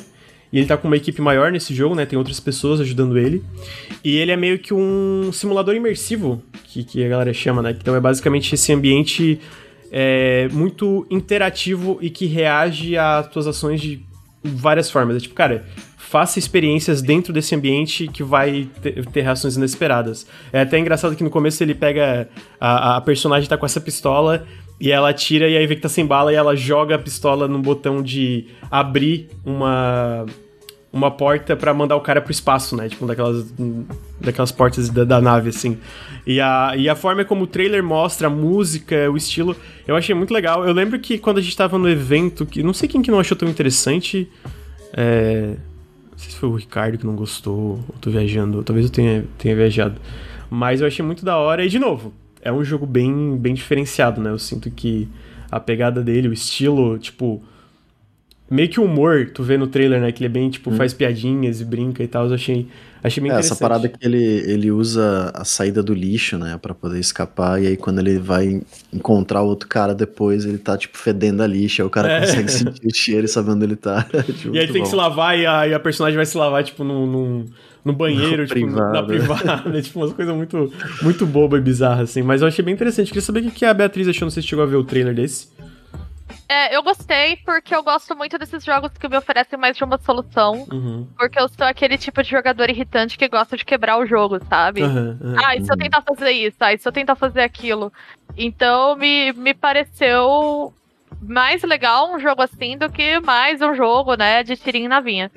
Então eu gostei muito por isso, assim, tô curiosa, vamos ver se é uma premissa que é um pouquinho ambiciosa, né? Uhum. É, ele tem que te dar um certo grau de liberdade para ele funcionar bem, porque senão se forem também bom, umas piadinhas limitadas ali, eu acho que tem esse risco de ficar meio bobo, né? Uhum, uhum. Não sei se foi disso que o Henrique não gostou, talvez tenha sido. Ah, eu, eu acho que o Henrique até gostou porque o humor é a cara dele. eu, eu, talvez nem tenha sido ninguém no Nautilus, talvez tenha sido amigo meu que comentou. É, pode ser, pode ser. Mas, é, eu, eu é, de ficar no superficial, né? Só no humor e não dar, às vezes, a é... profundidade que esse tipo de jogo é, precisa, ah, né? Nem precisa de profundidade, de assim, eu, eu gosto do humor, eu não sou contra a alegria, não. Mas. às vezes eu sou. No ambiente de trabalho, eu confesso que eu sou contra a alegria. Eu acho que essa coisa de ambiente de trabalho descontraído eu não gosto, eu sou contra. Mas a alegria no videogame eu acho que tudo bem. É, mas eu acho que do lance de ficar muito limitado nas soluções mesmo, do uhum. tipo, de prometer é. uma liberdade e sei lá, dá pra apertar um botão, dar um tiro existência. e abrir uma porta. Aí eu acho que pode ser um pouquinho frustrante. Mas se funcionar bem, se funcionar do jeito que eles estão colocando, eu acho que é um jogo com potencial, gosto. Uhum. O ruim da Annapurna é isso, né? A gente só fica falando gosto, tem potencial. É. um jogo ruim pra gente meter o pau e aí fica pois mais. É. Fica parecendo que a gente tá sendo pelegão aqui, mas não é isso, é que parece bom. Tudo parece bom, mas tipo. que droga. Parabéns, né? Não, não tem nem, tipo. Parabéns. É, mas acho que é isso. Bruno tem alguma coisa pra complementar desse jogo que tu, tu achou legal? Não, é isso aí, eu acho que uma, oh, a uma música, sensação, a música uma sensação muito, muito boa. boa, sim. Mas uma sensação que Immersive Sim é muito único, né? Tipo, você ter uma ideia completamente insana, tipo, porra, vou fazer uma parada aqui que não tem nada a ver, não faz nem sentido. Aí você faz e dá certo, você fica, ah, Deus, como é possível? Eu acho que se ele conseguir, ainda mais com essa comédia, né, que você fazer uma coisa que, tipo, sei lá, mexer numa parada que não tem nada a ver com nada e aquilo funcionar eu acho que ele tem muito potencial para trazer esses momentos, né, essas epifanias. Caraca, eu não acredito que isso deu certo. Sim. No Immersive Sim de comédia, então eu tô muito curioso para ver como que ele vai conseguir fazer isso. Uhum. É, tô bem curioso. Não tem data também. Esse só tá confirmado para PC por enquanto, pelo que eu vi. Vou até confirmar aqui no final do trailer. É, mas eu tô, tô curioso. Eu gosto do trampo do Brandon Chung também, da Blender Games, então tô, tô bem curioso. Acho que. E acho que é uma parceria muito. combina muito, porque o Brandon Chung faz uhum. muita coisa experimental e a Ana Perna faz muita coisa experimental, então é tipo. É um match ali, né? muito perfeito. É, o próximo negócio foi uma coisa. É, a próxima parte do evento foi uma coisa menor, então eu vou citar aqui rapidamente. Eles confirmaram que The Pathless vai sair dia 16 de novembro no Steam. What Remains of Edith Finch vai sair dia 16 de agosto, dia 16 de agosto no App Store. I Am Dead vai sair no PlayStation e Xbox dia 9 de agosto, e eles também confirmaram que Telling Lies e Gorogoa vão entrar no Game Pass. Eles não citam especificamente se é para PC, pelo menos eu não, não cheguei a ver, mas eles citam que vai vir é, para Game Pass. Então essa parte foi tipo uma parte só de updates de plataforma, né? Aí o, o, em, seguinte, é, em seguida foi o penúltimo jogo que eles mostraram, que parece incrível, incrível, meu Deus, o jogo do gatinho Cyberpunk. Nem é Cyberpunk, é futurista. Futurista é mais correto, eu acho. É o gatinho futurista que tá perdido numa. numa se perde num, num lugar misterioso. Gente, que que, que walkthrough da hora, que gameplay da hora. Eu achei fantástico. Não, gente, eu tô 100% time gato de mochila. Agora. Time gato. É. time gato de mochila. Cara, eu achei muito legal esse. Eu acho legal que eles mostram muita coisa do jogo, né? Tipo, eles realmente mostram a parte de movimentação, é, eles mostram a parte que tu usa o robozinho para interagir com outros personagens do mundo, e também numa parte que tem meio que combate. Eles mostram uma set piece que tu tá correndo de uns bichinhos no chão. E, oh, que jogo lindo, cara. Que jogo lindo, meu Deus, eu fiquei muito surpreso com a estética.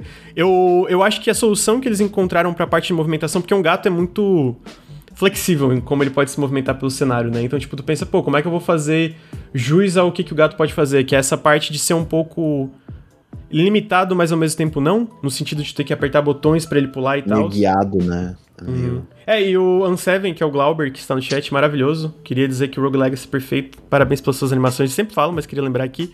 É, que as animações do gato estão incríveis. Uhum. Tipo, meu Deus, cara, imagina o trampo que eles tiveram para fazer essas animações. Porque tá. É, tipo, tem uma parte Muito que é. Fluido, né? O pulinho que ele dá quando leva um susto. É. Muito legal.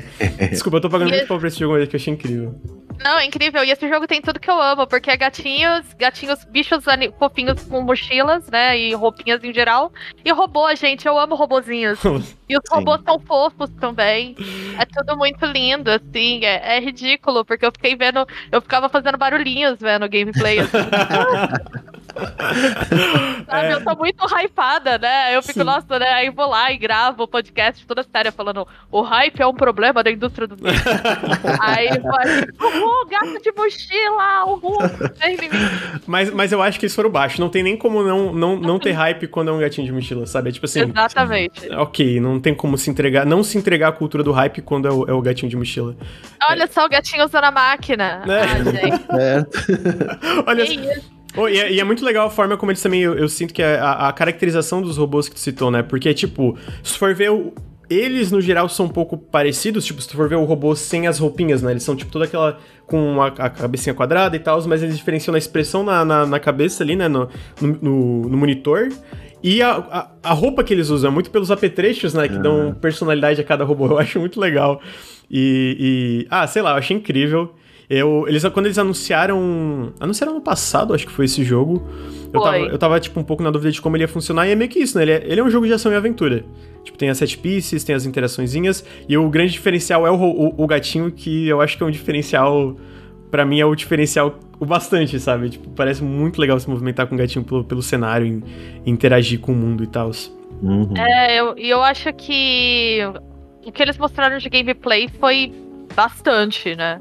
Uhum. Então deu pra ver como isso vai se comportar em vários contextos, né? Nossa, me pareceu muito bom mesmo, assim. Eu tô muito hypada pra esse jogo.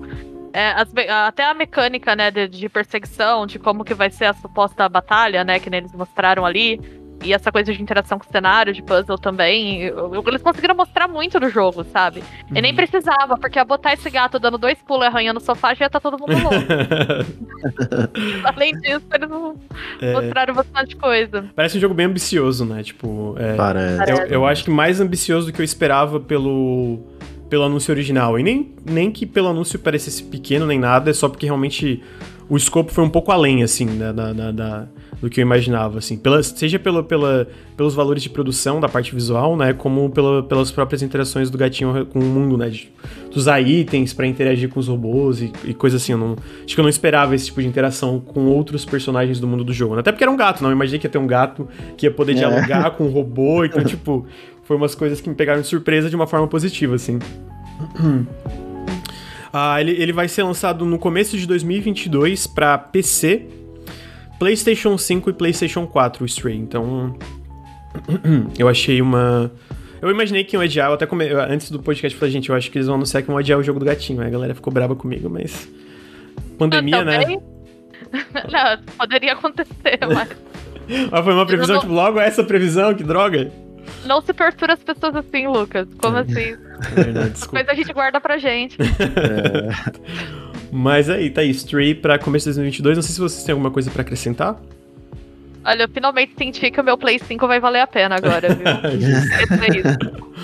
é, o próxima coisa não foi um jogo, na verdade, foi um anúncio que eu fiquei muito feliz. Uh, eles, a Annapurna anunciou uma parceria com a No Code. A No Code fez dois jogos que eu acho fantásticos, que é o, o Stories Untold e o Observation. São dois jogos é, meio que de terror. O Stories Untold é. Eu, eu, eu, eu, nem sei qual dos dois eu prefiro. Eu acho que eu prefiro o Observation porque eu não gosto tanto do final do Stories Untold. Mas eu lembro que a primeira vez que eu joguei a demo do Stories Untold, eu fiquei, que isso, mano? Que jogo incrível! Que é um jogo onde tu é, interage com o cenário meio que. É, é digitando, né? Tu escreve meio com. Ai, é, aqueles jogos antigos onde tu interagia com o mundo escrevendo coisas e apareciam. Tem um, tem um nome pra isso. M-U-D, Mud. Eu acho que é isso.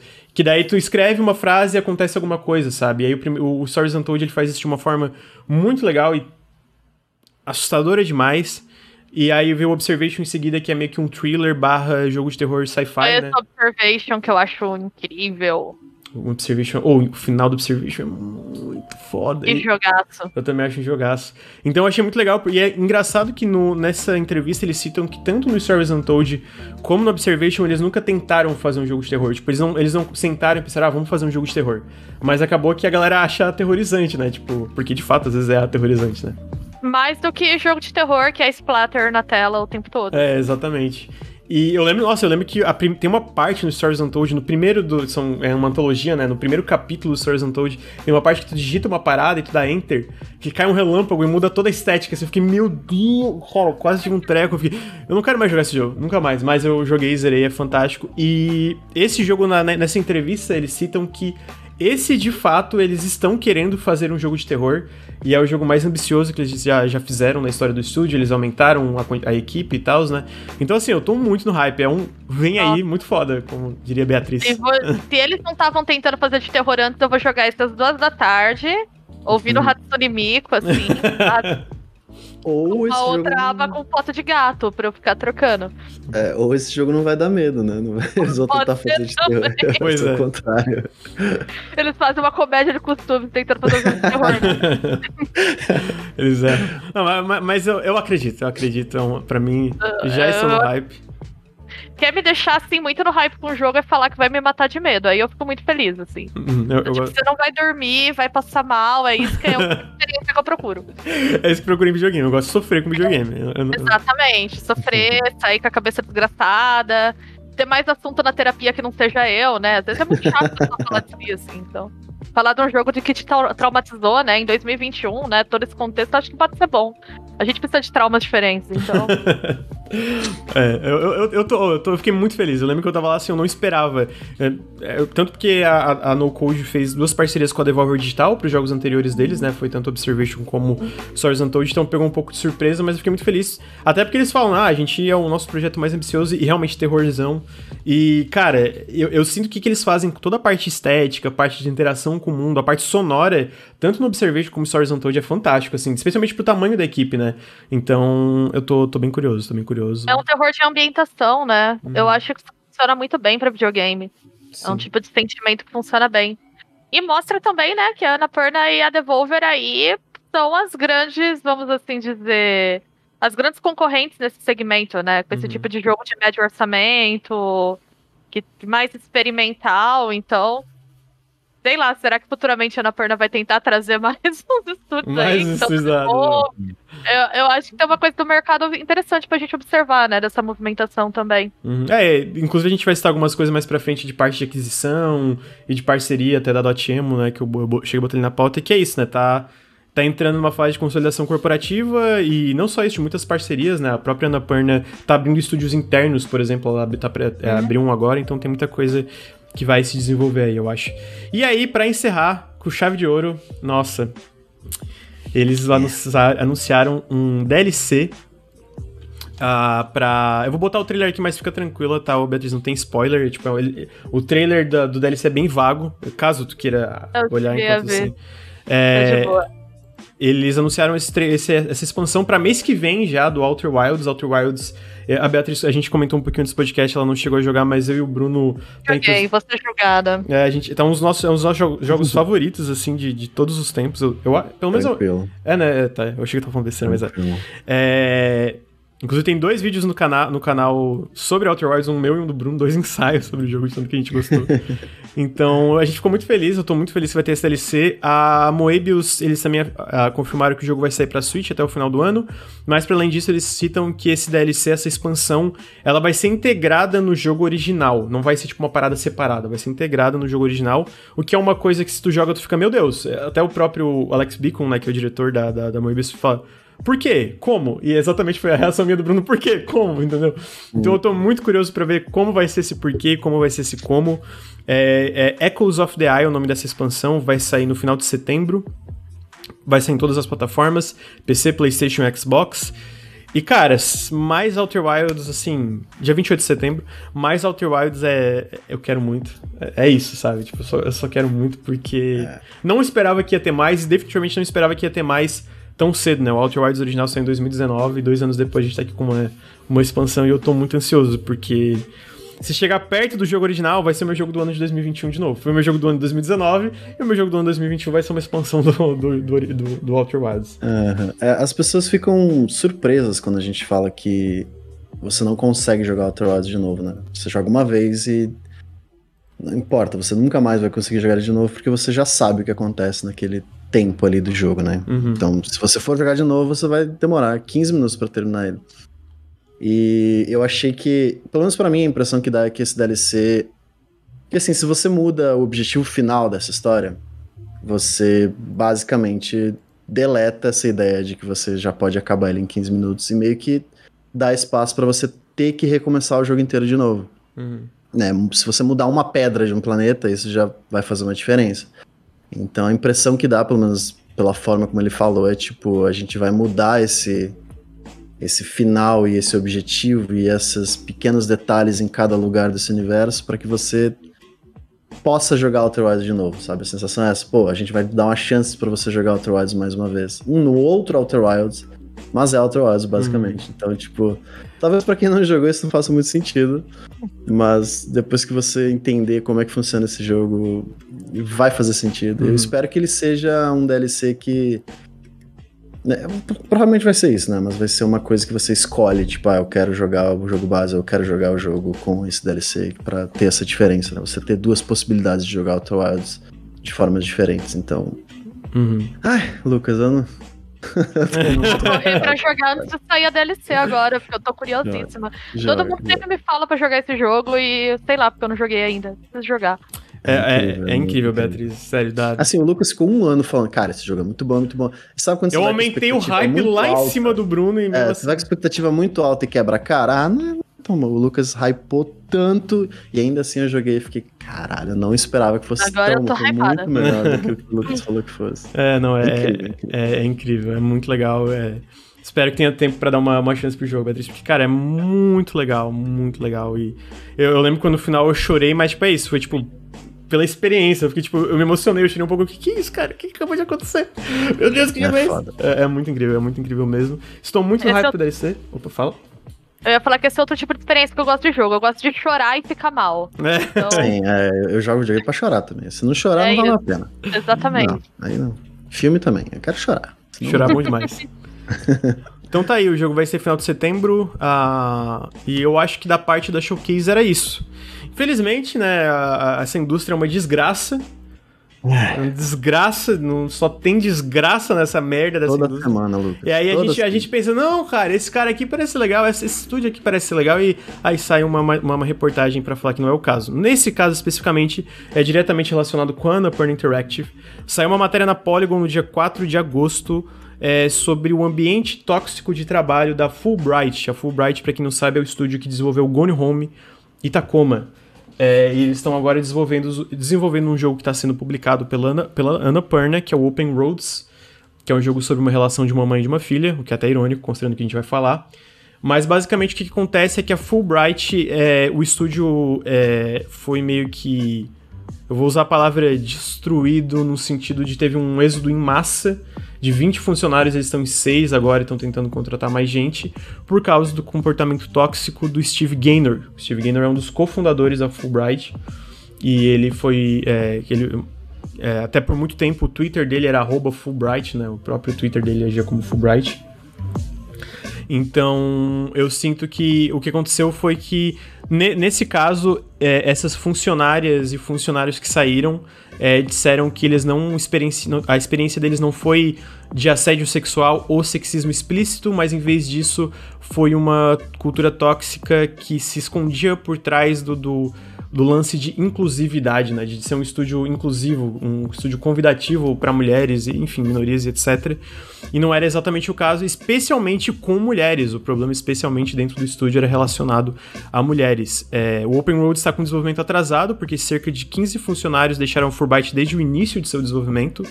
E 12 dos 15 disseram que a maior razão disso foi o comportamento do Steve Gaynor é, em relação a mulheres. É um ambiente controlador, é, onde o Steve Gaynor, ele basicamente dá essas microagressões constantes, de novo, especialmente com mulheres. E uh, antes da gente chegar na resposta da Fulbright, o que acontecia era o Gaynor era disruptivo para essa relação por ver o, Open Roads como jogo dele e a Fulbright como estúdio dele, então era muito centrado em relação a ele. É, muitos, uh, muitos desenvolvedores relataram que trabalhar como ele, e isso até elas até citam que parece uma brincadeira de mau gosto, mas não é isso, que era como trabalhar para uma mean girl, uma, uma garota malvada daqueles filmes de adolescente, onde muito do feedback, muito da relação, reação do gamer para opiniões e feedbacks e mudanças que as funcionárias sugeriam era rir e envergonhar elas no meio de reuniões e humilhar elas é, no meio dessas reuniões. É, muitas funcionárias e funcionários tentaram deixar post-its anônimos, reportar comportamentos para consultante externo que está tentando ajudar o Gaynor, é, ou falar com ele diretamente. Não adiantou até agora, não, nada adiantou, nada teve efeito até agora. Inclusive, uma delas cita que ela foi fazer, conversar com ele depois daquele exposed, uh, aquela matéria que teve em relação a. Uh, com o estúdio Scavenger Studio, aquele jogo do, do é, aquele estúdio do jogo da bicicleta que eles anunciaram, é, que parece bem legal que ela viu paralelos, não na parte de assédio sexual que não existe dentro da Fulbright, mas parte do comportamento abusivo e como isso podia resultar em, de fato, funcionários indo para veículos jornalísticos falar sobre esses problemas. E ele basicamente mandou para ela uma matéria sobre. Ah, deixa eu citar o nome exatamente aqui. hum, é basicamente. Ah, hum, Cadê? Achei, ó. Sobre. Eu, eu não sei traduzir isso, se vocês souberem, vocês podem me corrigir. É uma coisa que ele, ele mandou um artigo da Wikipedia depois que essa funcionária foi reclamar diretamente com ele, chamado Availability Heuristics, que diz que é um atalho mental que se apoia em exemplos imediatos em relação a, a tópicos específicos e conceitos e tal. Que é basicamente. Mandou uma PNLD de coach pra ela, basicamente. É, basicamente que o que, que ela tava comentando não era justificado e que não tava acontecendo aquilo, que era outra coisa que ela tava imaginando, sendo que o problema era ele, né, no caso. Então esse tipo de comportamento, eles. É, funcionários também citavam que muito do desenvolvimento do jogo era atrasado porque todos os detalhes minuciosos tinham que ser aprovados pelo Gaynor. E, de novo, ele, ele ia de forma até. Pra. É, sabe quando alguém vai mudar o teu trabalho só por mudar e só porque ele ou ela quer estar certo, nesse caso ele, uhum. era esse tipo de coisa, ele ficava mudando tudo, enfim. Um ambiente super tóxico, muita gente falou que é, saiu de lá traumatizada, é, no nível de tipo, cara, eu tive que fazer terapia porque eu sentia que meu trabalho não era bom bastante, por causa desse tipo de comportamento. Hoje teve uma resposta da Fulbright, da Ana Perna, que eles já estavam cientes do caso, onde o Gaynor foi retirado de diretor criativo retirado de diretor criativo e não trabalha mais diretamente com a equipe, mas ele ainda está como escritor. O que é uma coisa um pouco estranha, considerando tudo o que aconteceu, e especialmente estranho porque é um jogo sobre a relação de uma mãe com a filha, né? Tipo, é estranha uma, é estranho uma pessoa que tem um comportamento tão abusivo e, e, e, e problemático com mulheres tá escrevendo um jogo diretamente sobre mulheres, né? Então, é, Inclusive tem muito, depois do Imassa, muitos dos leads que trabalham, continuam trabalhando na Fulbright estão receosos de trazer mais, mais gente para o estúdio, especialmente mulheres, é, é, mulheres novas na indústria, por causa desse tipo de coisa, de as, das pessoas saírem cicatrizadas desse ambiente, né? Então, é muito triste, porque muita gente que fala que, apesar das experiências ruins, muita gente que trabalhava na Fulbright gostava da equipe como um todo. Era um ambiente que eles achavam uhum. legal, porque é um ambiente que é um estúdio que cria experiências que não são tão comuns na indústria, né? A gente viu isso com o Home Tacoma, mas que é muito difícil, eles se sentiam é, é, com conflitos internos por causa da experiência deles diretamente com o Gaynor. Então, pô, é, é a parte que é estranha é que ele, é continu ele continua como escritor, né? Tipo, tudo bem, é, eu, imagino que existe uma relação complicada ali, porque ele é um cofundador, ele deve ter direitos, né, em relação ao estúdio e tal, mas e aí? Ele tá escrevendo sobre mulher, é, sobre mulheres, né? Ele tá ainda na equipe, mesmo que não trabalhando diretamente. Agora tem um mediador da Ana Perna que faz o contato com o resto da equipe. E basicamente o desenvolvimento inteiro do jogo foi atrasado e teve um êxodo em massa por causa de uma pessoa. E aí, até quando. O que, que precisa chegar para existir, sabe, um tipo de consequência mais relevante? Entende? Parece que é sempre isso não tem as uhum. consequências lá atrás. Talvez lá atrás, quando começou esse tipo de comportamento, não teve uma consequência mais grave para ele não fazer mais e chegou nesse ponto de destruir o estúdio, basicamente, né? Então a gente vê esse padrão se repetindo e repetindo e repetindo, e aí fica, pô, até em estúdios menores, né? Em estúdios menores eles comentam, a gente não tinha um, exatamente um recurso, né? A Annapurna teve que entrar no meio, e mesmo a Annapurna mediando, ele ainda tá no estúdio como escritor, então é uma coisa muito é, é complicada, assim. É. Então, eu acho que toda essa história ela mostra assim os problemas é, da indústria de games, é, da indústria criativa no geral, tá? Isso rola em outros ambientes da indústria criativa, mas muito forte de games, né? Por conta que a gente sabe da misoginia histórica do, da indústria, que é relações de trabalho que são pautadas em extrema informalidade, eu achei muito bizarro quando eu li o artigo o fato de que não tinha um RH na Fulbright. Uhum. Tinha uma terceirizada. Né, eles falam disso, que olha, era uma consultoria terceirizada. Então, assim, tu não tem uma estrutura, por exemplo, de amparo para as pessoas que sofrem discriminação no ambiente de trabalho. Uhum. E essa coisa da indústria de vídeo. Por exemplo, o Twitter do cara era o Twitter da Fulbright até pouco tempo atrás, né? Uhum, é uma personalização das relações de trabalho. E é uma informalização das relações que ela é horrível, né? Quando eu brinquei aqui um pouco antes que eu sou contra a alegria no ambiente de trabalho, embora seja obviamente uma brincadeira, mas é essa questão de, de você ter esses ambientes muito informais, de ah não, mas aqui todo mundo é amigo, nós somos uma família. A pior coisa que você pode ser do seu chefe é amigo. Uhum. Porque se você for amigo do teu chefe, ah, nossa, mas o cara é gente boa. Ah, não sei se eu falo isso, não era o caso, né? Porque esse cara não era gente boa. Mas às vezes alguém que estava na gestão da equipe era. E isso vai gerando uma cultura de silêncio que é complicada, né? Então, primeiro, você já não tem um amparo institucional. Segundo, tem dois níveis de machismo que mulheres sofrem em ambientes de trabalhos predominantemente masculinos, e eu acho que a gente não dá muita atenção para o segundo, que é o mais frequente. Isso que as funcionárias da Fulbright relataram é o que mais acontece. Assédio sexual é uma exceção. Uhum. Não quer dizer que é incomum. Infelizmente é bastante comum. Mas ele é um caso muito extremo que hoje, por exemplo, já as pessoas já se seguram um pouco mais porque elas sabem que gera consequência, né? uhum. né? Uhum. Queríamos que gerasse mais, mas gera é. alguma consequência. Mas esse machismo cotidiano de microagressão, gente, isso é muito comum. Eu nunca trabalhei num ambiente que eu não experienciasse isso, mesmo nos mais legais. Os ambientes mais legais, mais inclusivos que eu trabalhei, né, tem isso em algum nível. Uhum. Não, não é uma coisa. E é uma coisa que é péssima, porque quando você tá num ambiente com diversidade, você se questiona muito se você é louca. Porque, ah, não, mas esse aqui é um estúdio, pô, fez um jogo LGBTQ. Uhum. Aqui todo mundo é legal é, não é um ambiente machista. Talvez eu seja incompetente mesmo. Né? E por isso que até você ver que é sistêmico, demanda um tempo. Você precisa começar a conversar com outras pessoas para entender, né? E esse, eu acho que esse que é o grande problema da indústria, assim, que é cultural mesmo. Uhum. Porque isso é tão aceito e que inclusive nós mulheres internalizamos em algum nível. Eu já sou extremamente treinada para lidar com microagressão num ponto que às vezes eu fico assustada com o quão dessensibilizada eu sou. Uhum. É, esses dias eu tava contando, dando risada pra uma pessoa que o meu inbox do Twitter, o Twitter tem dois níveis de IDM, né? Uhum. Tem um nível que é a de ofensa. Que ele não te mostra, você tem que abrir para ver. Cara, a minha sempre tem coisas escabrosas e eu rio disso. Eu não deveria. Eu tava contando pra uma conhecida minha que não trabalha com videogames, que não tem nada a ver, que eu abria e eu tava dando risada nas mensagens e ela ficou chocada. Ela, mano, como que você ri disso? Acostumei. É, nossa, assim como você acostuma com essas coisas, assim. Então, assim, achei que toda nessa história é muito inusitado que tenha vindo a público, porque é um nível de coisa que, infelizmente, é muito corriqueira. Eu imagino que tenha sido muito crítico, né, para provocar essa debandada uhum. e as pessoas terem vindo a público assim. Mostra que tem que parar essa palhaçada de relações informalizadas na indústria de games.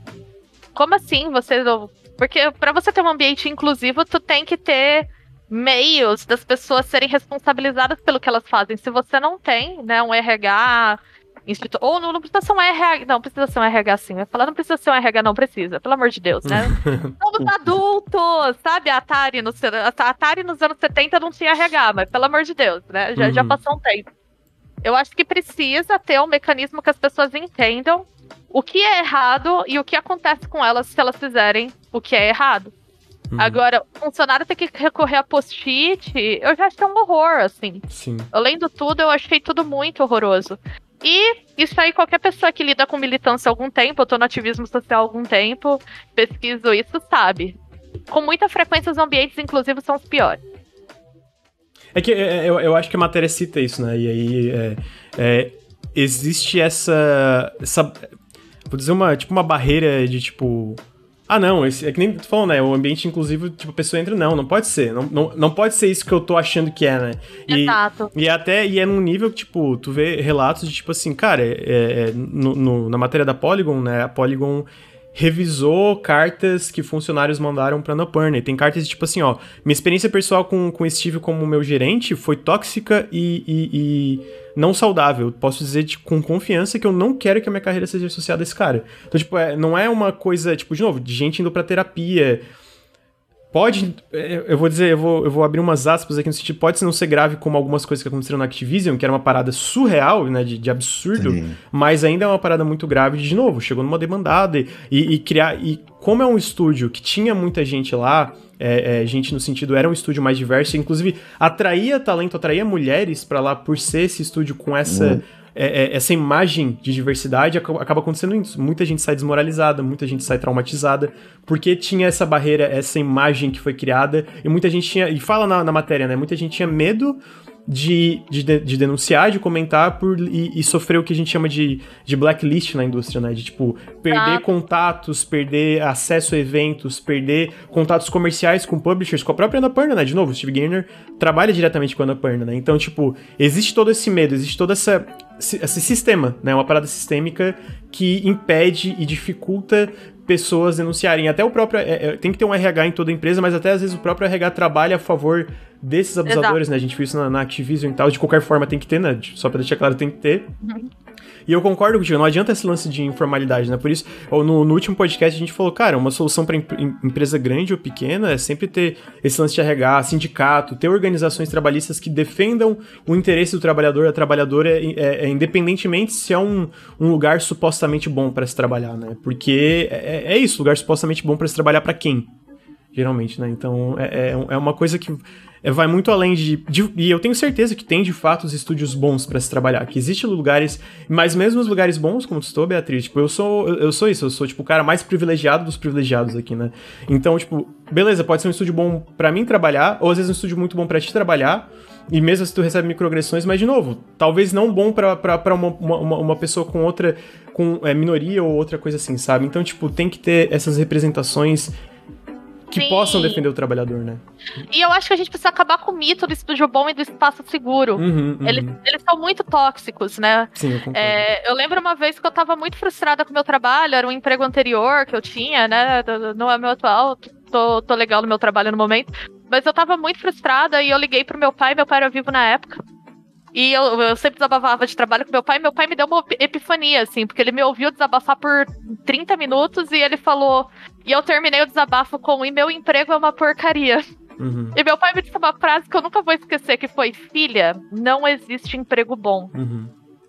Você tem que lidar com isso na medida, né, do, do, dos mecanismos, mas você achar que você vai estar num lugar perfeito e que você vai trocar de emprego, né, e o teu, todos os seus problemas vão se resolver, não, às vezes sim, mais frequentemente não. E eu acho que o grande problema desse mito de trabalho bom é, ah, mas esse estúdio é bom. Uhum. Pode ser que em algum momento ele fique ruim. É. Todo lugar tem que ter mecanismo para lidar com conflito. Espaço seguro é um problema. Não que existir espaços seguros sejam ruins, mas o mito coletivo do espaço seguro é um problema, porque na hora que aparecer uma microagressão nesse espaço, as pessoas vão tentar abafar, porque isso não acontece aqui nós somos pessoas legais. Uhum. Ah, não, essa pessoa tá vendo coisa. E você nunca cria um mecanismo para lidar com conflito, porque você fica na negação do conflito uhum. o tempo todo, né? E eu acho que isso é muito tóxico. E eu acho que isso se reflete nessas relações de trabalho muito informalizadas. Aqui não precisa de RH, aqui todo mundo é amigo. Frase que eu odeio. Aqui a gente resolve as coisas no cafezinho. Nossa. Não, não é para resolver nada no cafezinho. Tu precisa de mecanismos institucionais para resolver as coisas. Então, é, eu acho que isso que acontece na Fulbright, né? Tem o claro, né? Não vamos tirar a responsabilidade do Toscão lá, né? Que é Sim. o grande culpado de tudo. Mas veja só. Essa meia solução que eles dão de botar o cara para escrever é uma solução conciliatória para ele, uhum. não para os funcionários. Eu acho que reflete essa história do anão, ah, mas aqui a gente faz um arranjo interno. Ah, a gente vai manejar, né?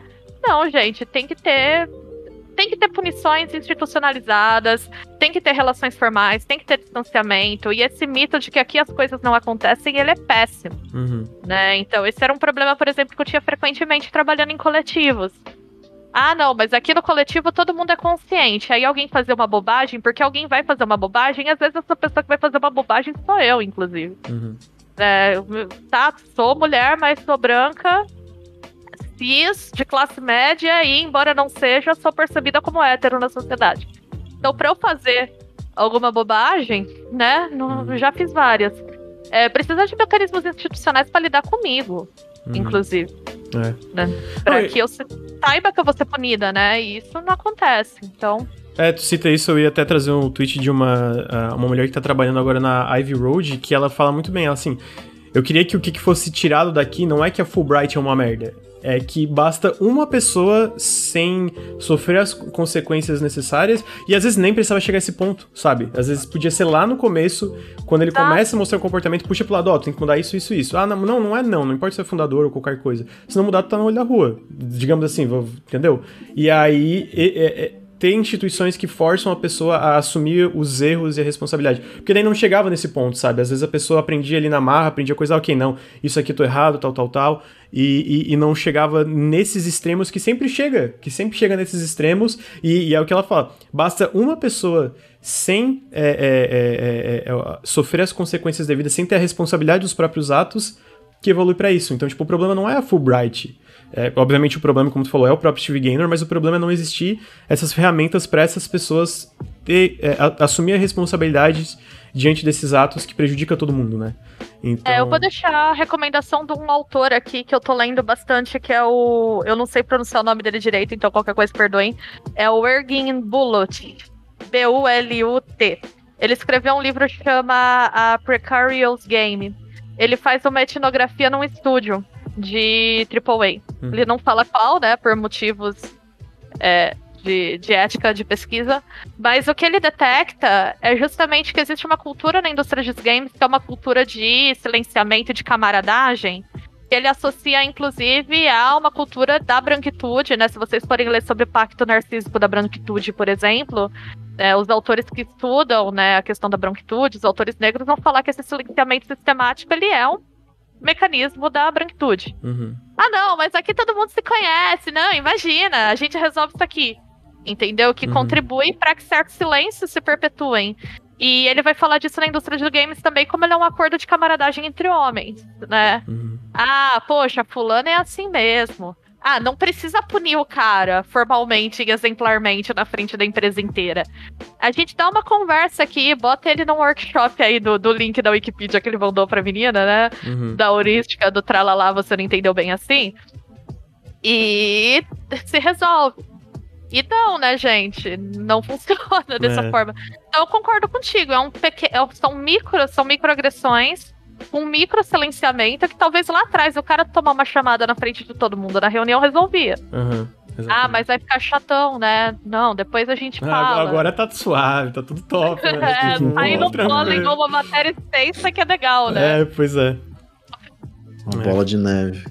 É, e não se pode cobrar isso das minorias também, né? Uhum. Tem uma outra autora que eu gosto muito, que é a Bonnie Ruberg, que ela tem um texto falando sobre como a gente coloca nas minorias o peso de fazer a indústria melhor. Uhum. Ah, por que, que essas mulheres não falaram? Gente, porque não. Elas já estão lá sofrendo preconceito, não é elas que tem que falar, uhum. sabe? Uhum. Né? Porque, porque que é sempre do agredido o ônus de se organizar, uhum. né? Isso é um trabalho mental, emocional enorme, né? Então, faltou esse posicionamento aí. E agora, né, vamos ver. Eu acho também uma solução ruim mas eu também não sei até que ponto eles conseguem se livrar do cara agora. É. É, como eu falei, é, é, é, eu acho que o. O lance é, é estranho. É, de novo, é, talvez seja mais complexo, a gente não tem todos os, os pormenores, né? Ele pode ter direito sobre a empresa, ele pode ter, tipo, várias coisas acontecendo que é, são mais complexas do que a gente vê na matéria. De qualquer forma, não parece a melhor solução e, e a, na própria matéria cita. Eu, eu a, uma, uma das mulheres que trabalhava, eu tenho dificuldade de me comprometer com esse projeto porque eu tenho medo de ele ser cancelado assim que sair uma, uma matéria, uma, que eu acho que ela nem é mais funcionária lá, mas é uma matéria, uma notícia sobre o teu tipo de o teu comportamento aqui dentro. Ela trouxe diretamente para ele, foi de novo aquilo lá que ele mandou o, o artigo da Wikipedia para ela, né? E então a gente vê esse tipo de coisa se repetindo e, pô, e, e é decepcionante, pô, a, a Fulbright. Eu sempre curti o trampo deles, curti o Tacoma, o Gordon Home eu acho incrível. Então é triste ver o como era e o ponto que chegou, sabe? Sendo que, de novo, se assumisse consequência, se assumisse a responsabilidade lá atrás, talvez teria melhorado muito mais rápido, não chegaria, não chegaria nesse ponto de traumatizar alguém a ponto da pessoa ter que ir pra terapia, sabe? Então. Sim, eu lembrei muito da história do A Night in the Woods, né? Sim. Que. Uhum. E você vê também que era uma pessoa, né? E como que isso envenena a equipe, enfim.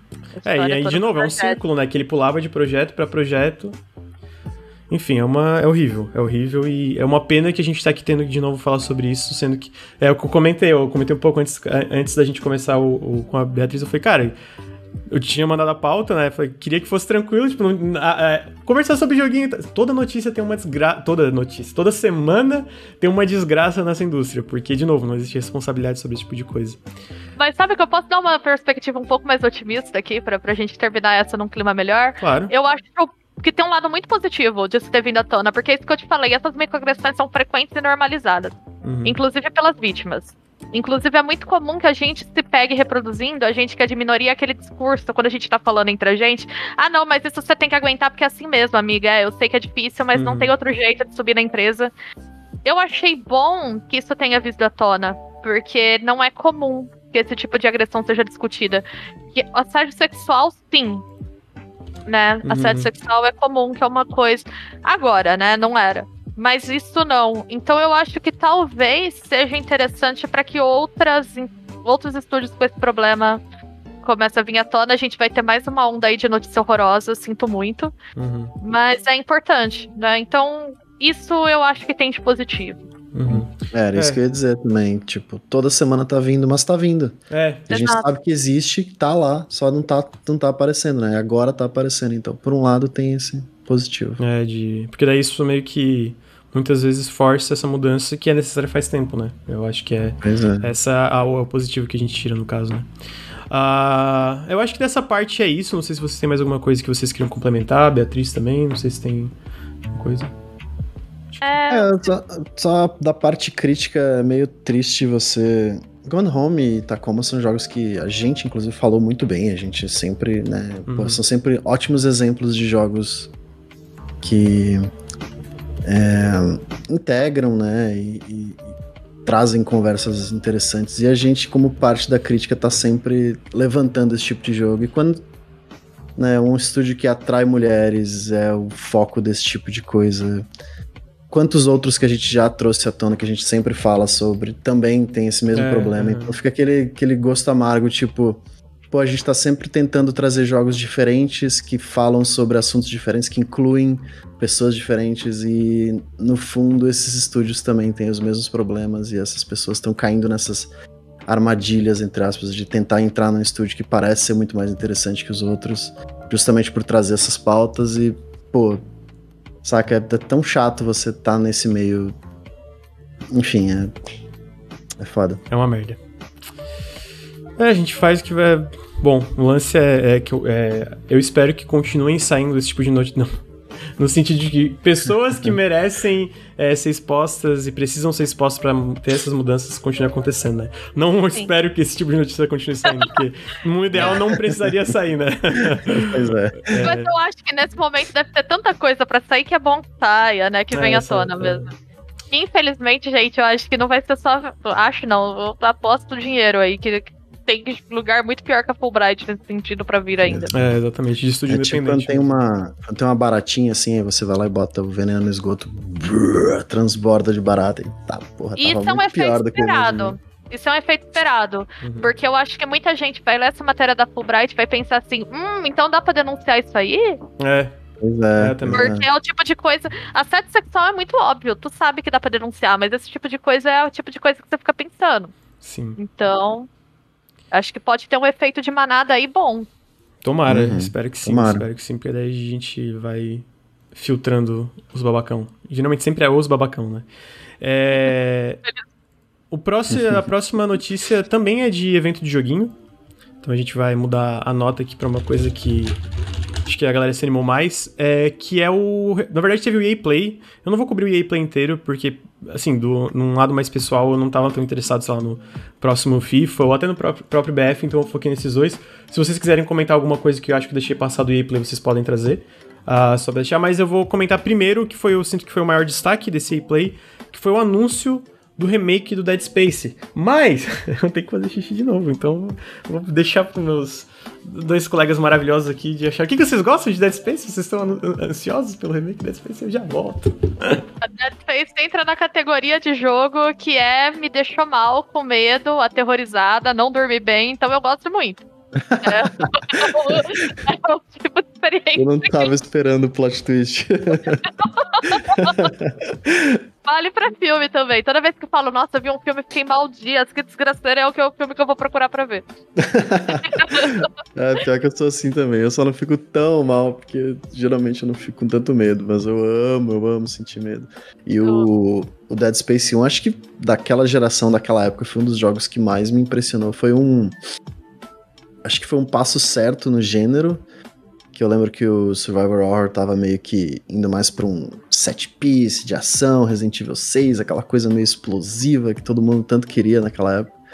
E o Dead Space chegou tipo, pô, vamos manter o bagulho baixo aqui, vamos manter a atmosfera ali, monstros e tal. E, infelizmente no 2 e no, eventualmente no 3 foi aquela desgraça lá, mas o 1 um foi Finge um que não existe. É, pois é. Não, não aconteceram.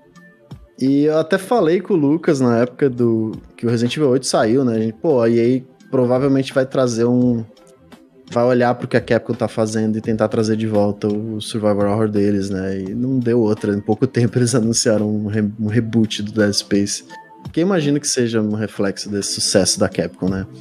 Então acho que, para mim, pelo menos, eu sou muito fã do gênero, desde o Play 1 lá, no Resident Evil 1 e tal.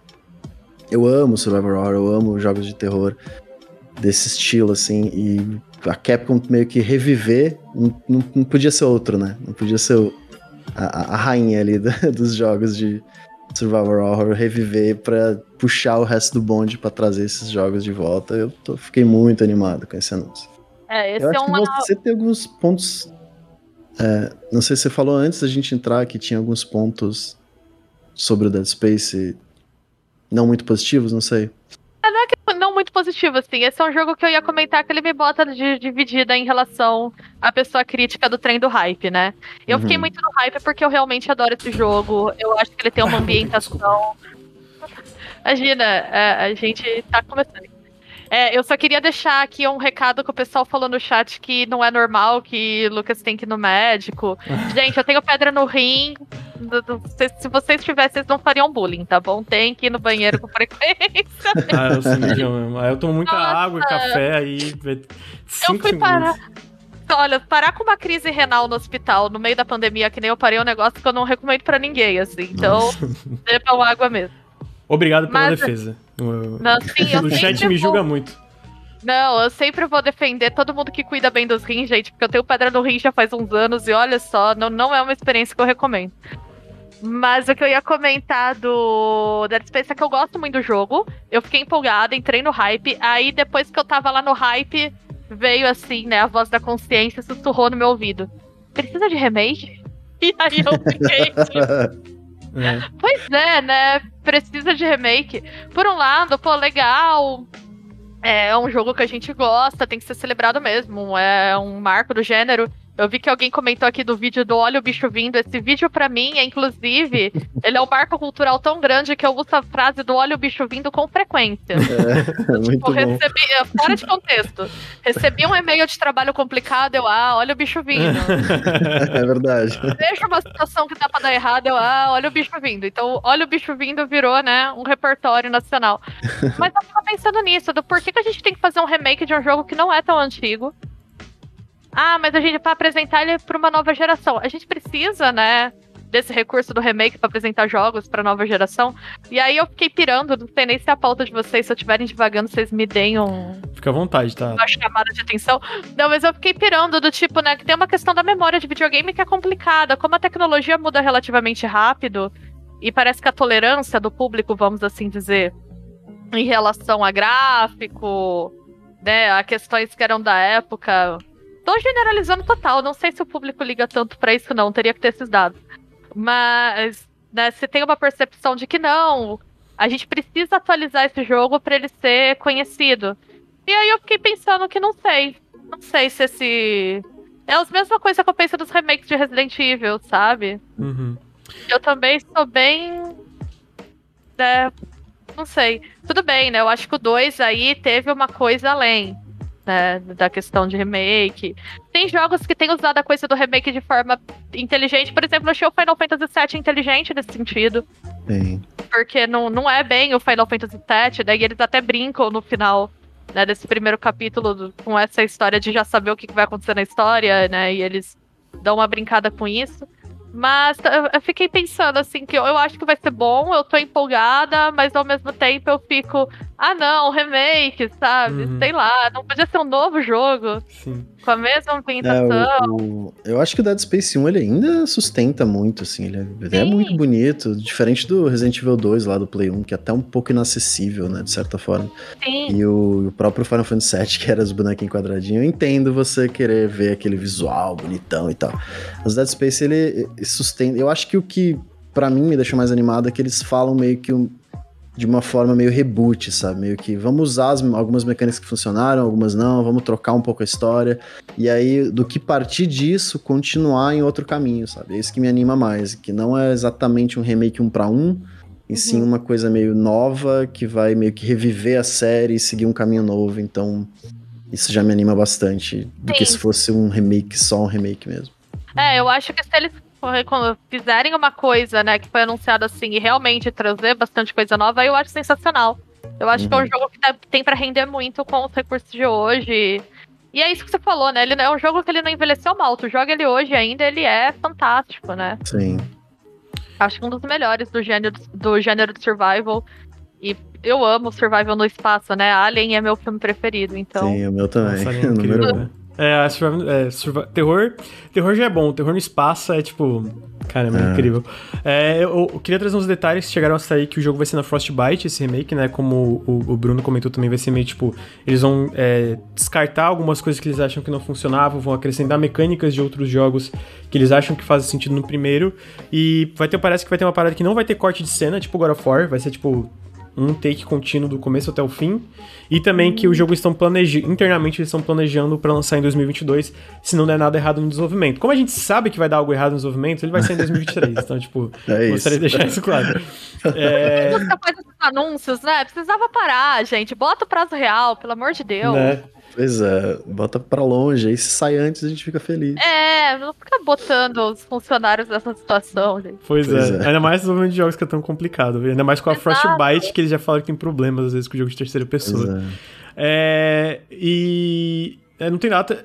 Mas eu tô. A única coisa também, é para além da parte disso, precisa de um remake, porque de fato, né? Ele é, Dead Space é um jogo muito moderno ainda, ele é bonito, ele é acessível, etc. A outra parte que é meio. Tipo assim, eu tô animado com o jogo, eu vou jogar, eu acho que é legal. Mas a outra parte, tipo, eles fecharam a Visceral e três anos depois eles anunciam, tipo, um remake, tá ligado? Tipo. Que merda, né? Que merda, né? Tipo, porra, sério? Que, que, que Tem que tipo... tacar molotov nessa indústria mesmo, né, é, gente? Tipo...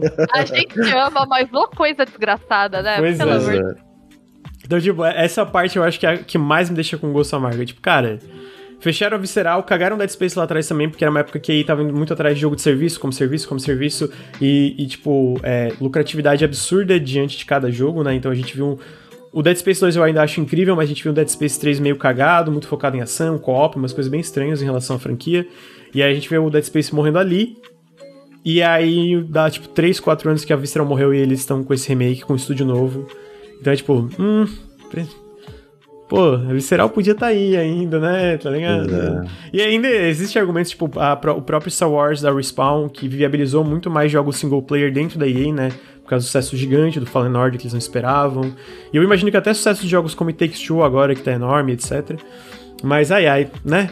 Foda. É, ai ai essa parte é, é, é, zoada, né? Inclusive tá aí, citaram no chat, bem, lembrado, tem o, o, projeto Callisto, né? Que é o Callisto Protocol, que ele é o novo jogo de terror no espaço, publicado pelo, pelo pessoal do PUBG, que é pelo diretor e muito diretor e muita muita muitos dos funcionários que trabalhavam no Visceral. É tipo um sucessor espiritual de Dead Space. Então a gente tem o um sucessor espiritual de Dead Space e tem um remake barra reboot acontecendo na EA. Mas o, o, o remake barra reboot deixa esse gosto amargo que faz tipo 3, 4 anos que a EA fechou a Visceral, né? Então, então tem isso. É, o outro jogo que eles mostraram que eu achei bem interessante é o Lost in Random, que é um jogo da da marca, da parte da EA Originals, né? Que são a EA trabalhando com esses desenvolvedores independentes. É um jogo que vai sair dia 10 de setembro. um jogo que tem essa vibe um pouco Tim Burton, com um sistema de combate meio, meio, meio bizarro, que usa um dado enorme que tu pode usar para usar habilidades e tal. Eu achei. Achei que parece bem legal esse jogo. Acho que. É, a, a gameplay parece um pouquinho estranho, o combate para mim, mas toda a parte do mundo do jogo, a estética, é, que uhum. lembra um pouco essa, essa vibe Tim Burton e outras coisas, eu achei que parece bem promissor, sabe? E, e é o tipo de jogo que eu fico feliz que, o que a EA Originals está publicando. Os últimos dois jogos que eles publicaram através do EA Originals foi o Knockout City e o It Takes Two, dois jogos que eu acho fantásticos. E esse terceiro jogo parece numa onda que eu vou curtir também. Tipo, toda a vibe, toda a estética, todo o universo dele parece uma coisa bem diferenciada e bem legal, né? Então, eu queria saber o que vocês acharam do jogo. Ah, eu gostei bastante também. Tem uma estética que me agrada, né? Eu gosto dessas coisas. Com uma pegada meio gótico fofa, assim, sabe? Uhum. Eu gostava muito de Tim Burton, né? Agora, enfim, difícil, mas uma das desilusões que a gente sofre ainda na adolescência. ainda tenho memória afetiva dos filmes dele, né? E eu gostei muito, eu gostei muito do visual, achei muito promissor. É, tem uma coisa de RPG, das, das cartas de ataque aí também que eu gosto bastante. Então também empolgada de jogar também. Uhum. É, parece, uhum. parece muito legal, eu tô. Tô, tô curioso. É, eu tô um pouco receoso. Eu, eu achei o combate um pouquinho truncado, mas às vezes é por trailer, talvez jogando seja mais. É. É, realmente funcione melhor. Mas eu, eu, eu, eu tô especialmente curioso pela, por toda a parte estética e pelo mundo em si, né? A história da, dessa personagem indo atrás da, da irmã, do irmão agora, acho que é a irmã. Então, tô, tô curioso e, e, acho legal que tem esses jogos através do EA Originals. Acho que eles estão publicando uns projetos bem interessantes através dessa parte da EA. E, é uma, e geralmente é um negócio muito bom para as empresas indies que trabalham através do EA Originals, porque a IP continua da empresa, eles têm tipo 100% dos lucros ou, ou uma porcentagem bem alta. E então é, é, é, um, é um negócio que parece vantajoso para essas empresas que trabalham com a EA dentro dessa, dessa parte. E, eu espero que tenha sucesso. Quero jogar. Vai ser mês que vem, já, dia 10 de setembro, para PC, Xbox e PlayStation. Então estaremos. Daqui um mês. Daqui um mês. Um mês, é, um mês quase é, exatamente. É, o, único medo é o EA, né? O, o EA grandão ali, que me dá aquele. Será que os estúdios estão sendo tão bem tratados assim? Espero que sim. É. O It Takes Two é tipo. Pô, provavelmente o melhor jogo do ano até agora, então sabe? É uma marca que tá trazendo estúdios muito bons, criando jogos muito bons. E esse Lost in Random, esteticamente, para mim tá incrível. Eu amo também os filmes do Tim Burton. Eu amo Nine, não sei se vocês assistiram, mas é um filme muito legal. E o, o, combate parece meio truncado, mas ele parece meio tático. Então é uma coisa que eu gosto muito em videogame também. E tô curioso, eu quero botar a mão nele para poder saber realmente como é que funciona. Pra jogar, né? Jogar, jogar que é especial. Pois é. É, é, tem alguma coisa para complementar dele, ou Beatriz? Não sei se. Isso mesmo. Então tá. Eu vou, antes da gente seguir para os próximos assuntos, eu vou encerrar ele pelo meio de 10 do podcast, então não acho que não vai dar pra cobrir todas as notícias. É, mas eu só vou dar uma lembrança que esse podcast é um oferecimento da EBAC. Se você usa exclamação EBAC agora no chat, você tem um comando que vai com bit.ly pro evento que eles vão fazer, que eu já vou detalhar melhor. Ou também você pode só apontar o celular para o QR Code que está na tela nesse momento. Eles vão fazer um evento a partir do dia 10 amanhã, terça-feira, 7 da noite, que é sobre é, game dev, sobre desenvolvimento de jogos e marketing. Então, a relação entre desenvolvimento, desenvolvimento de jogos e marketing pode interessar game designers que desejam aprofundar o seu conhecimento em criação de público-alvo, desenvolvedores de jogos que querem melhorar seu portfólio, ou designers de marketing é, na parte de comunicação em relação à parte de desenvolvimento. Uh, vai, vamos falar, uh, o evento vai ser sobre público-alvo, definir público-alvo, sobre formas de aprender com seus erros no design, game design para criação de jogos mobile e como montar um portfólio e um currículo para o mercado. Uh, algumas pessoas que vão estar Nesse webinar vão ser o João Bittencourt, João Bittencourt que trabalha na Delta Arcade, o Alexandre Augusto, que é artista técnico e ex-aluno da EBAC, e talvez o destaque que muita gente conheça é o Felipe Dalmolin, que é game designer na Quiris Game Studio, do mais famoso Horizon Chase. Se vocês dão exclamação EBAC agora, vocês têm um link do Bitly. Se vocês apontam o celular para a tela, vocês têm o nosso é, QR Code que vai direto para o link na verdade, eu vou tirar esse QR Code que eu acabei de perceber que ele tá desatualizado. Então esquece o que eu acabei de falar. Só usa o Bitly. só usa o Bitly, perdão. É, acontece às vezes. Ah, foi... é, tem que trocar. É, tem que trocar. ninguém percebeu.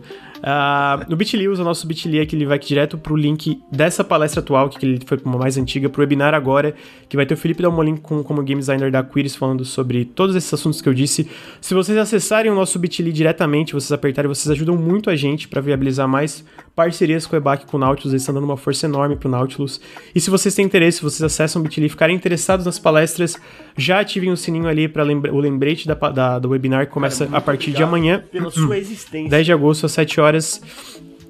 E também, uh, se, se vocês ficarem interessados de fato assistirem, comentem que vocês vieram do Nautilus. Sério, gente, ajuda a gente demais e é muito fácil vocês clicarem no link e ajudarem a gente. Uh, então, é isso. Essa é o jabazinho do debate, finalzinho tem de novo. Mas a próxima notícia eu acho que a gente pode até encerrar com essa, que daí a gente comenta que a, a Beatriz Mora comentou sobre essas parte de como o mercado está evoluindo, por exemplo, uma, entre aspas, competição entre a Devolver e a Annapurna, né, que eles têm esses jogos diferenciados. E a gente viu agora, essa semana passada, a Focus Home.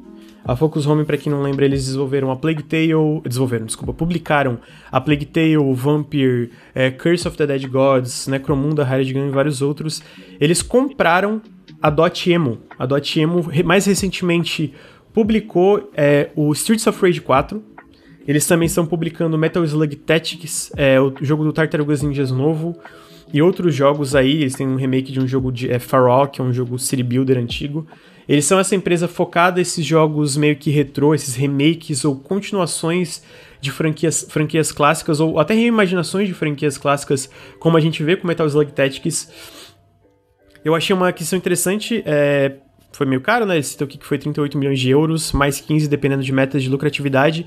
Mas o que eu achei interessante é uma das razões apontadas pela aquisição é pela popularidade de remakes, relançamentos e o expertise da Dotemu nessa área, mas o que eu achei interessante é que eles citam uh, que, é que eles querem expandir as ofertas da Focus Home e que a Dotemu vai poder tirar vantagem da estrutura da Focus Home para fazer jogos mais ambiciosos, ou seja, eles citam especificamente remakes mais ambiciosos ou continuações é, de jogos da, do início da, do começo da era 3D, o início dos anos 2000. Então eu imagino que aqueles jogos de plataforma do PS1, do Nintendo 64 e etc. E eles também citam que é outra parte que eu achei interessante, que é que o antigo CEO da Dotemu vai liderar uma uma parte de publicação de jogos independentes dentro da Focus Home. Eles vão criar uma nova label dentro da Focus Home que vai focar nessa parte de publicar jogos independentes, que vai ser uma união da Dotemu, da Arcade, Arcade Crew, que é uma divisão da, da própria Dotemu de jogos indies menores, né? E da Spotlight, que é da Deck 13, que é uma outra divisão da, da, da Focus Home. Então vai ser uma união. Nautilus VCS fazem as minhas manhãs de segunda a Desculpa, eu só cortei a mensagem, já vou agradecer os bits, perdão.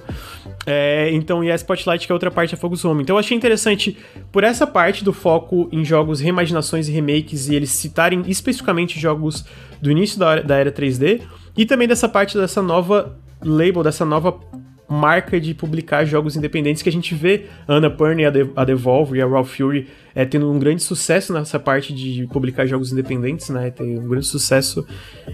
A Focus Home investindo recursos nessa área. Eu queria saber o que vocês acham. E se vocês também, como eu, querem muito um remake de Banjo e que talvez uma parceria aí com a Microsoft e a Focus Home e a Dotemu seria top. É, eu acho que, um, nostalgia vende, né? Todos sabemos, ainda mais o videogame é uma mídia bastante motivada para nostalgia. Mas, assim, em termos mais gerais, eu acho interessante a gente ver como a gente tá no momento do jogo de médio orçamento, né? Do AA. Uhum. É, uhum. A gente até chegou a gravar um episódio sobre isso no Bonus Cast, que a gente discutiu bastante e tal. E a gente falou muito da Annapurna hoje, né? Que investe muito nesse formato. Eu acho que agora se tem uma percepção mais acentuada do mercado que esses jogos são interessantes. É, a gente tá saindo da. Saindo não, né? o Brasil acho que ainda vai nessa por um tempo. Mas a Covid vai acarretar uma crise econômica que a gente vai ter que lidar por uns anos. Uhum. E ainda não sabemos como vai ser muito bem o impacto disso no, no mercado de videogame. Olhando, por exemplo, para o nosso mercado brasileiro, montar um PC gamer de última geração agora tá impossível um console tá muito caro uhum. também.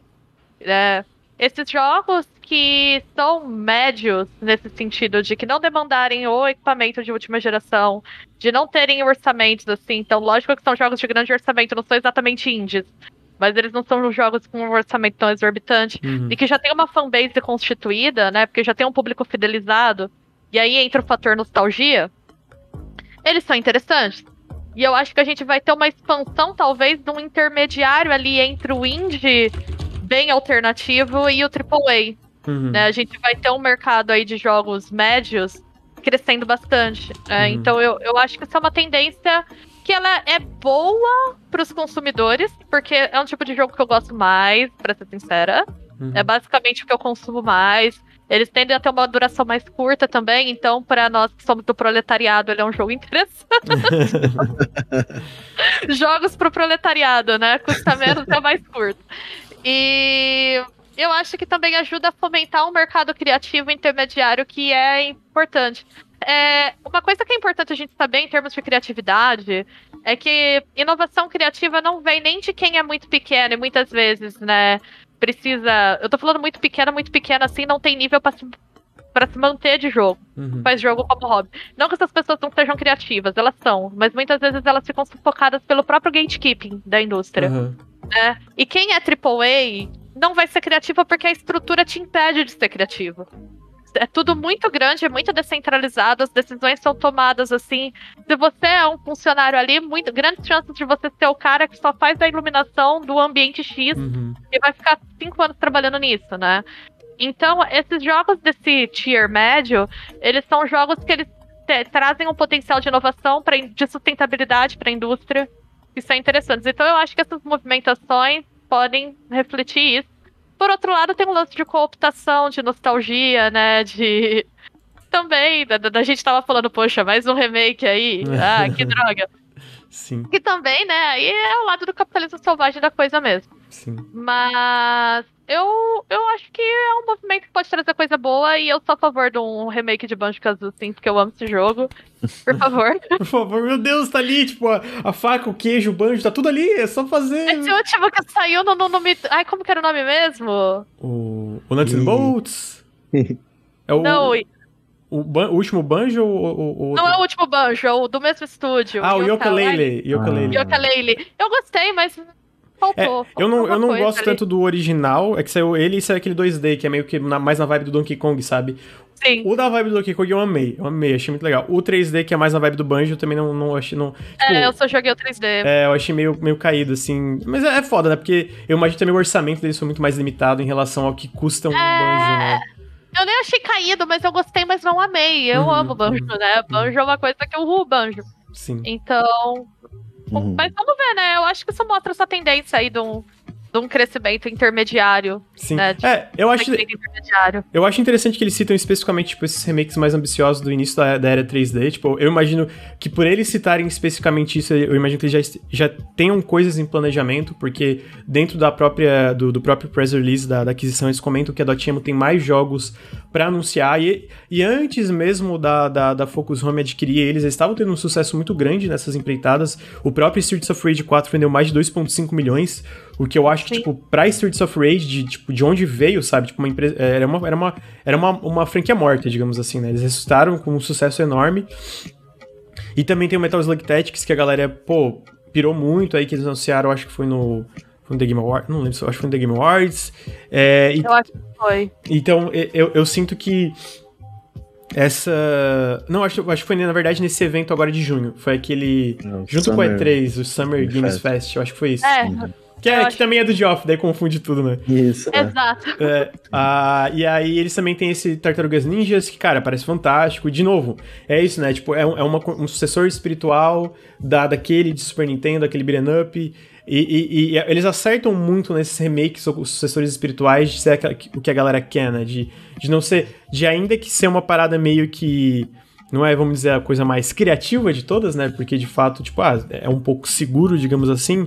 Ainda é uma parada que parece ser feita com muito carinho, por assim dizer, tipo, ao contrário de às vezes gacha ou, ou jogo mobile, que a gente vê que claramente é só para preencher relatório fiscal e etc, nesse sentido que eu digo.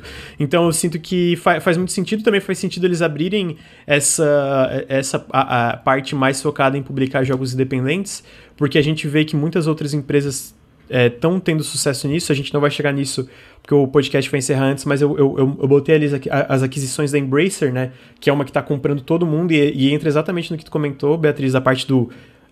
2As, né? O AA ali, que é o jogo de médio orçamento. Às vezes é um jogo nem é necessariamente médio orçamento, mas é menor. A gente vê o Valheim explodindo de forma bizarra, porque eles souberam muito bem como vender o jogo. O próprio Deep Rock Galactic, que foi uma das empresas que eles compraram, foi a do Deep Rock, que o Deep Rock cresceu muito de forma eu, eu, sinto que sustentável, ele já vendeu mais de 3 milhões, eu acho, foi vendendo e continua vendendo devagar. Então eu sinto que essas empresas estão vendo essa oportunidade de crescimento e estão vendo essa, talvez, uma. Eu não vou dizer uma possibilidade de lucros maiores, mas tipo. Não tem que investir tanto para às vezes ser um investimento tão perigoso, digamos assim, né? Porque se, se, se sei lá, se um, um Valheim não explode como explodiu, ou, ou ou não vende como vendeu, ainda dá para ser lucrativo, ainda dá para ganhar muito dinheiro em cima disso, sem ter que ser esses números exorbitantes que AAA precisa, né? É uma coisa que eu gosto que a, a eu sinto que empresas. A própria Nintendo faz isso de vez em quando, a Microsoft está fazendo mais com jogos menores, tipo Grounded ou, ou, coisas por causa do Game Pass. Eu sinto que é uma direção é, que talvez seria um pouco mais saudável a indústria aí. Tipo, não, não precisa não ter. Obviamente, esses AAAs às vezes são que movimentam esses consoles, então é uma necessidade de existir ali, ou dessas empresas, mas dentro disso também ter projetos menores que não são tão arriscados, não no sentido criativo, que dentro da criatividade tem os riscos ali, mas não tem um investimento tão exorbitante e aí pode fazer coisas diferentes, né? Dá espaço é. para se arriscar, né? Para uhum. testar coisas diferentes. Sim, o médio ele é muito importante para a sustentabilidade do mercado criativo no geral. Porque ele vai gerar mais empregos também, empregos que são mais acessíveis, né? Então, para as pessoas que estão entrando no mercado. E é isso que tu falou. Se falhar, não falha tão. Não é um Cyberpunk 2077, é. né? Uhum. É. Que não, não é tipo. E, e olha que o Cyberpunk vendeu muito, mas foi tipo uma parada tão catastrófica pra CD, CD Projekt que caiu, caiu ações. Um, cara, teve um êxodo de talento, porque obviamente condições trabalhistas horríveis lá. Então a gente vê, tipo. Eu, eu sinto que é o tipo de consequência que, se se recuperar da forma que a gente imagina o que é uma recuperação de uma empresa dessa vai demorar muito, né? E, e, se, e existe a discussão de, cara, sequer devia existir a chance de recuperação devido ao que eles causaram para todo mundo que trabalhou lá dentro se prejudicou com isso, né? Seja saúde física e mental por causa do crunch, etc, né? Então, pois é. Não que não exista, não, não que não vai existir crunch numa parada de médio orçamento, com certeza deve existir muitas dessas empresas, mas eu sinto como tu falou, né, a parte de sustentabilidade é muito mais viável com um jogo assim do que com um próximo Call of Duty ou qualquer coisa que seja. Então eu tô curioso, tô curioso para ver o que, que, vai vir, porque eu acho que, que a, a o que que tá vindo, o que que a Dotemu anda publicando e vem publicando desde que eles começaram a crescer mais e ter mais sucesso, é só jogo que eu acho que é, é, bem interessante, sabe? Mesmo às vezes, sei lá, o Streets of Rage eu gostei bastante, eu zerei, não, não sou o maior fã de beat'em up, mas mesmo assim eu achei legal. Aí tem o Metal Slug Tactics, tem esse farol New Era, New Era, que é um jogo tipo de gerenciamento, é, um remake, tem o, o, o, Tartarugas Ninjas, tem aquele Windjammers 2 que parece bem legal, que de novo é uma franquia antiga que eles estão trazendo de uma forma interessante. Então eu sinto que foi uma aquisição interessante, especialmente vindo da Focus Home, que também é uma empresa de médio orçamento ali, né? Então combina ali com a própria estratégia da empresa. É, o que eles fizeram com Streets of Rage é muito legal, de você meio que continuar uma franquia trazendo de volta, né? O que eu não acho muito legal é fazer remake direto, assim, acho que apela muito para essa parte da nostalgia e eu acho que esses jogos deviam ser muito mais acessíveis e não ser vendido de novo preço cheio uhum, com um novo visual, sabe? É meio foda. Porque o Tartarugas Ninja parece ser só um remake um para um com um visual novo, né? Eu acho que é um sucessor um espiritual, amigo. É? Só que ele pega, uhum, só que ele pega bastante da base do gameplay, mas tipo é um jogo. A impressão novo. que as fases eram a mesma, então eu tô viajando. É. é. Não, mas eu entendi o que tu quis dizer, né? Tipo, de uhum. só Quando eles um... fazem uma continuação é muito interessante. Até podia até trazer o jogo velho de volta, né? De alguma forma, talvez na própria venda do jogo novo ter um no menu ali para você, que nem o Alex Kidd faz, né? Você uhum. acessar o jogo velho. Mas é, é isso. Fico animado por eles trazerem franquias de volta sem ser um remake direto, o que é muito melhor do que você simplesmente refazer o jogo e revender ele, né? Uhum, uhum. Que é um problema bem, bem grave da indústria, né? Tipo de preservação, né? Muitos desses remakes Sim. existem, ou até só relançamentos com preços exorbitantes, só porque não tem não tem como comprar, não tem como tem tu como acessar jogar. muitos desses jogos, né? Tipo, sei lá, eu tô querendo eu tô jogando Super Metroid, né, pela primeira vez. a, eu poder jogar a franquia inteira, cara, é na base da pirataria e emulação. É isso, não Exato. tem. Senão eu vou ter que comprar um console caríssimo, às vezes um, uma coisa rara que não tem nem mais digital caríssima, e tipo, não, não, não existe viabilidade de fazer isso. E é uma coisa que, pô, com o streaming, cara, você faz isso com esses jogos antigos, é tranquilaço Sim. de você streamar uma ROM dessas.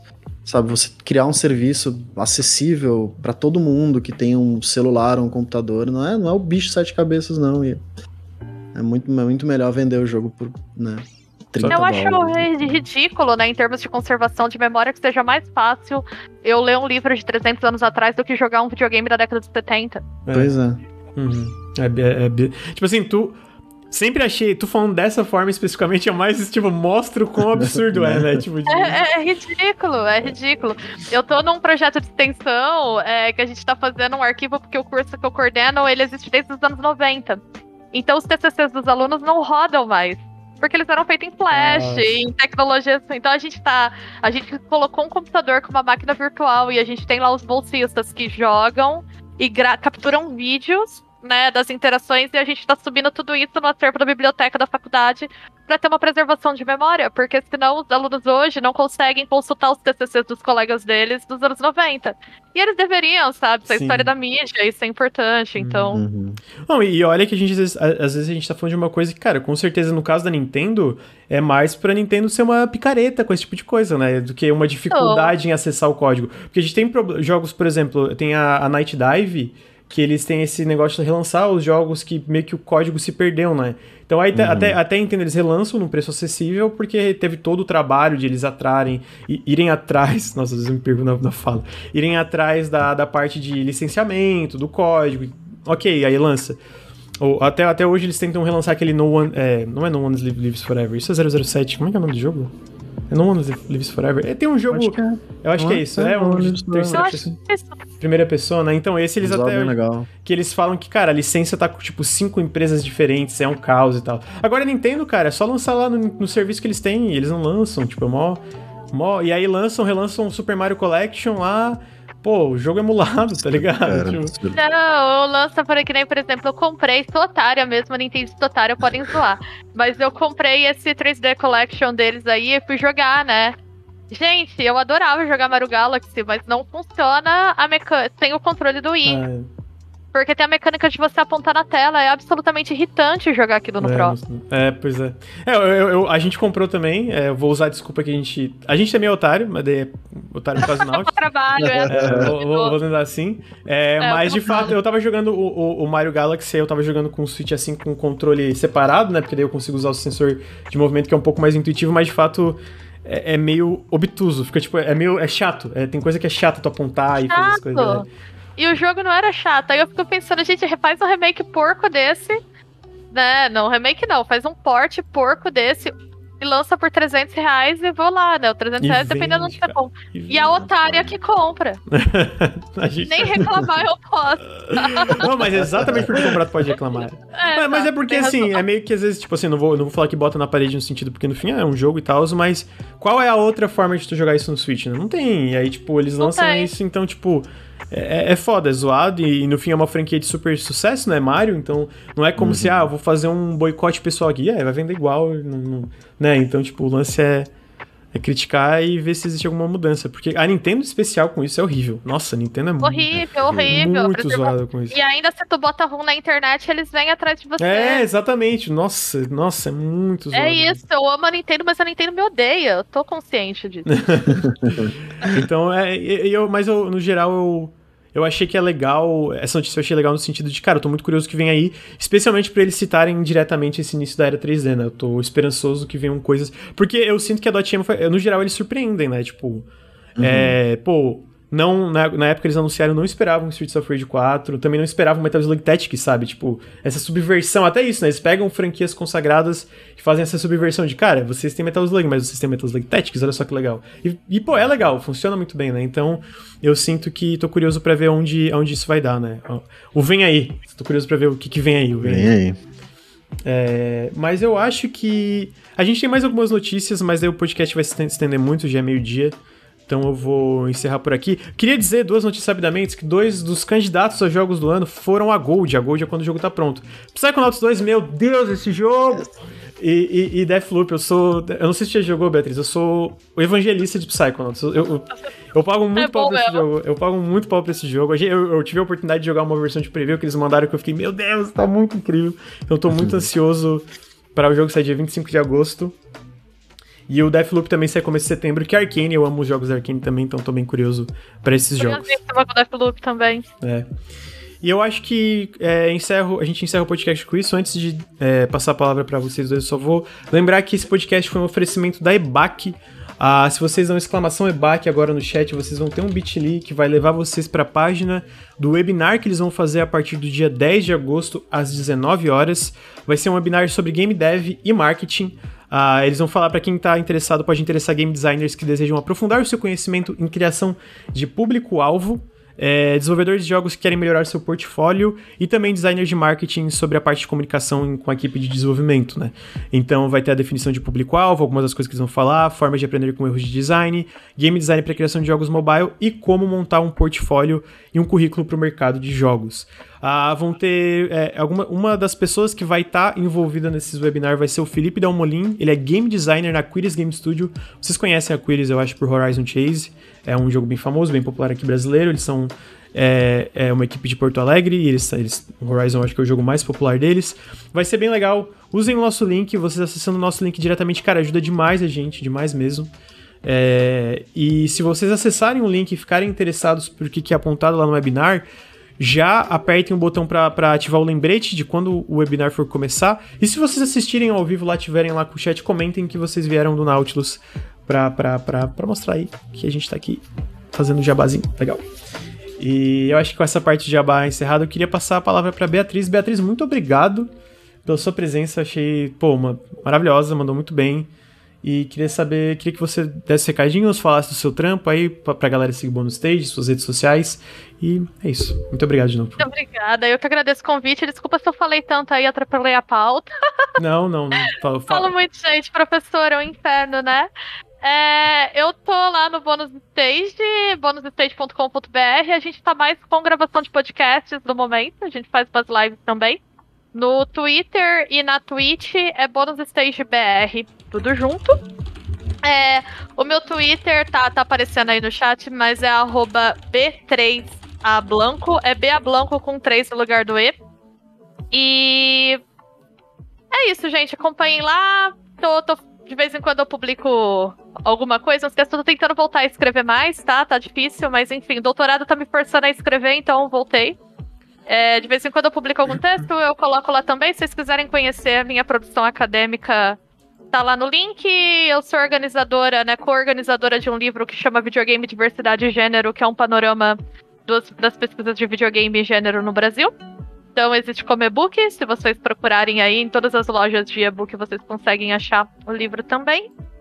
E acho que é isso. Bebam muita água, usem máscara PFF2 e lavem as mãos com frequência, que é importante. Não julguem um amigo que vai no banheiro com frequência porque ele bebe muita água. Exatamente, exatamente. é, é, muito importante esse recado. Eu gostaria de deixar aqui. É, obrigado, Beatriz. Foi muito, muito legal a tua presença. Pretendo chamar mais para mais podcasts aí. Então, ah, ficou, legal. Ficou tenho que curtiu. Espero que tenha curtido. Feliz que curtiu gravar com a gente. É, Bruno Tessaro, quais são os seus recadinhos, amigo? Ah, só queria agradecer a todo mundo que acompanhou e que acompanha a gente, que apoia a gente, tá sempre dando uma força, que sem vocês a gente não estaria aqui, vocês sabem disso. E queria agradecer a Beatriz também, que foi uma aula incrível, eu adorei ouvir ela falar sobre tudo e, espero que, a gente, que ela possa participar mais vezes, que esse podcast enriqueceu muito com a presença dela. Sim, muito sim, obrigado, Beatriz. Obrigado, gente, por acompanhar. É, queria dar os meus recadinhos, então, antes de encerrar. Primeiro que o Nautilus é financiado coletivamente. Se vocês gostam do nosso trampo, apoia.se barra Nautilus ou picpay.me barra canal Nautilus. Todo o apoio faz muita diferença. Se você está assistindo ao vivo, Todo sub faz muita diferença, então fica o meu apelo. Inclusive, deixa eu agradecer o Chucrutão pelos 19 meses de Prime, o Baltonic pelos 8 meses de sub e o Lucas LLC13 pelos 11 meses de Prime. Ah, também agradecer os 100 bits do Vince Maroli. Muito obrigado pelos 100 bits e por, e, e, por falar que tem admiração pra gente, menos pro Ricardo. É isso aí mesmo, Ricardo. é, Também queria lembrar que se você está no feed, fica o meu convite para vir aqui em twitch.tv barra nautiluslink barra Nautilus Link e seguir o nosso podcast, as nossas lives, a gente faz live todos os dias. Ah, e o nosso trampo aqui na Twitch, além do YouTube, obviamente, né? E para finalizar, lembrando de novo, por fim, exclamação EBAC, tem um bit.ly massa ali, acessem se vocês ficarem interessados no, nos webinars que vão rolar, já é, liguem um lembretezinho e falem que vocês vieram no Nautilus. Se você está escutando no feed, todas as informações desses eventos vão estar na descrição do podcast. Acessem, ajuda muito a gente, muito, muito, muito mesmo. E eu acho que com isso a gente encerra o Café com Videogames número 50. Obrigado, Beatriz. Obrigado, Bruno. E Valeu. até semana que vem, gente. Tchau, tchau. Tchau.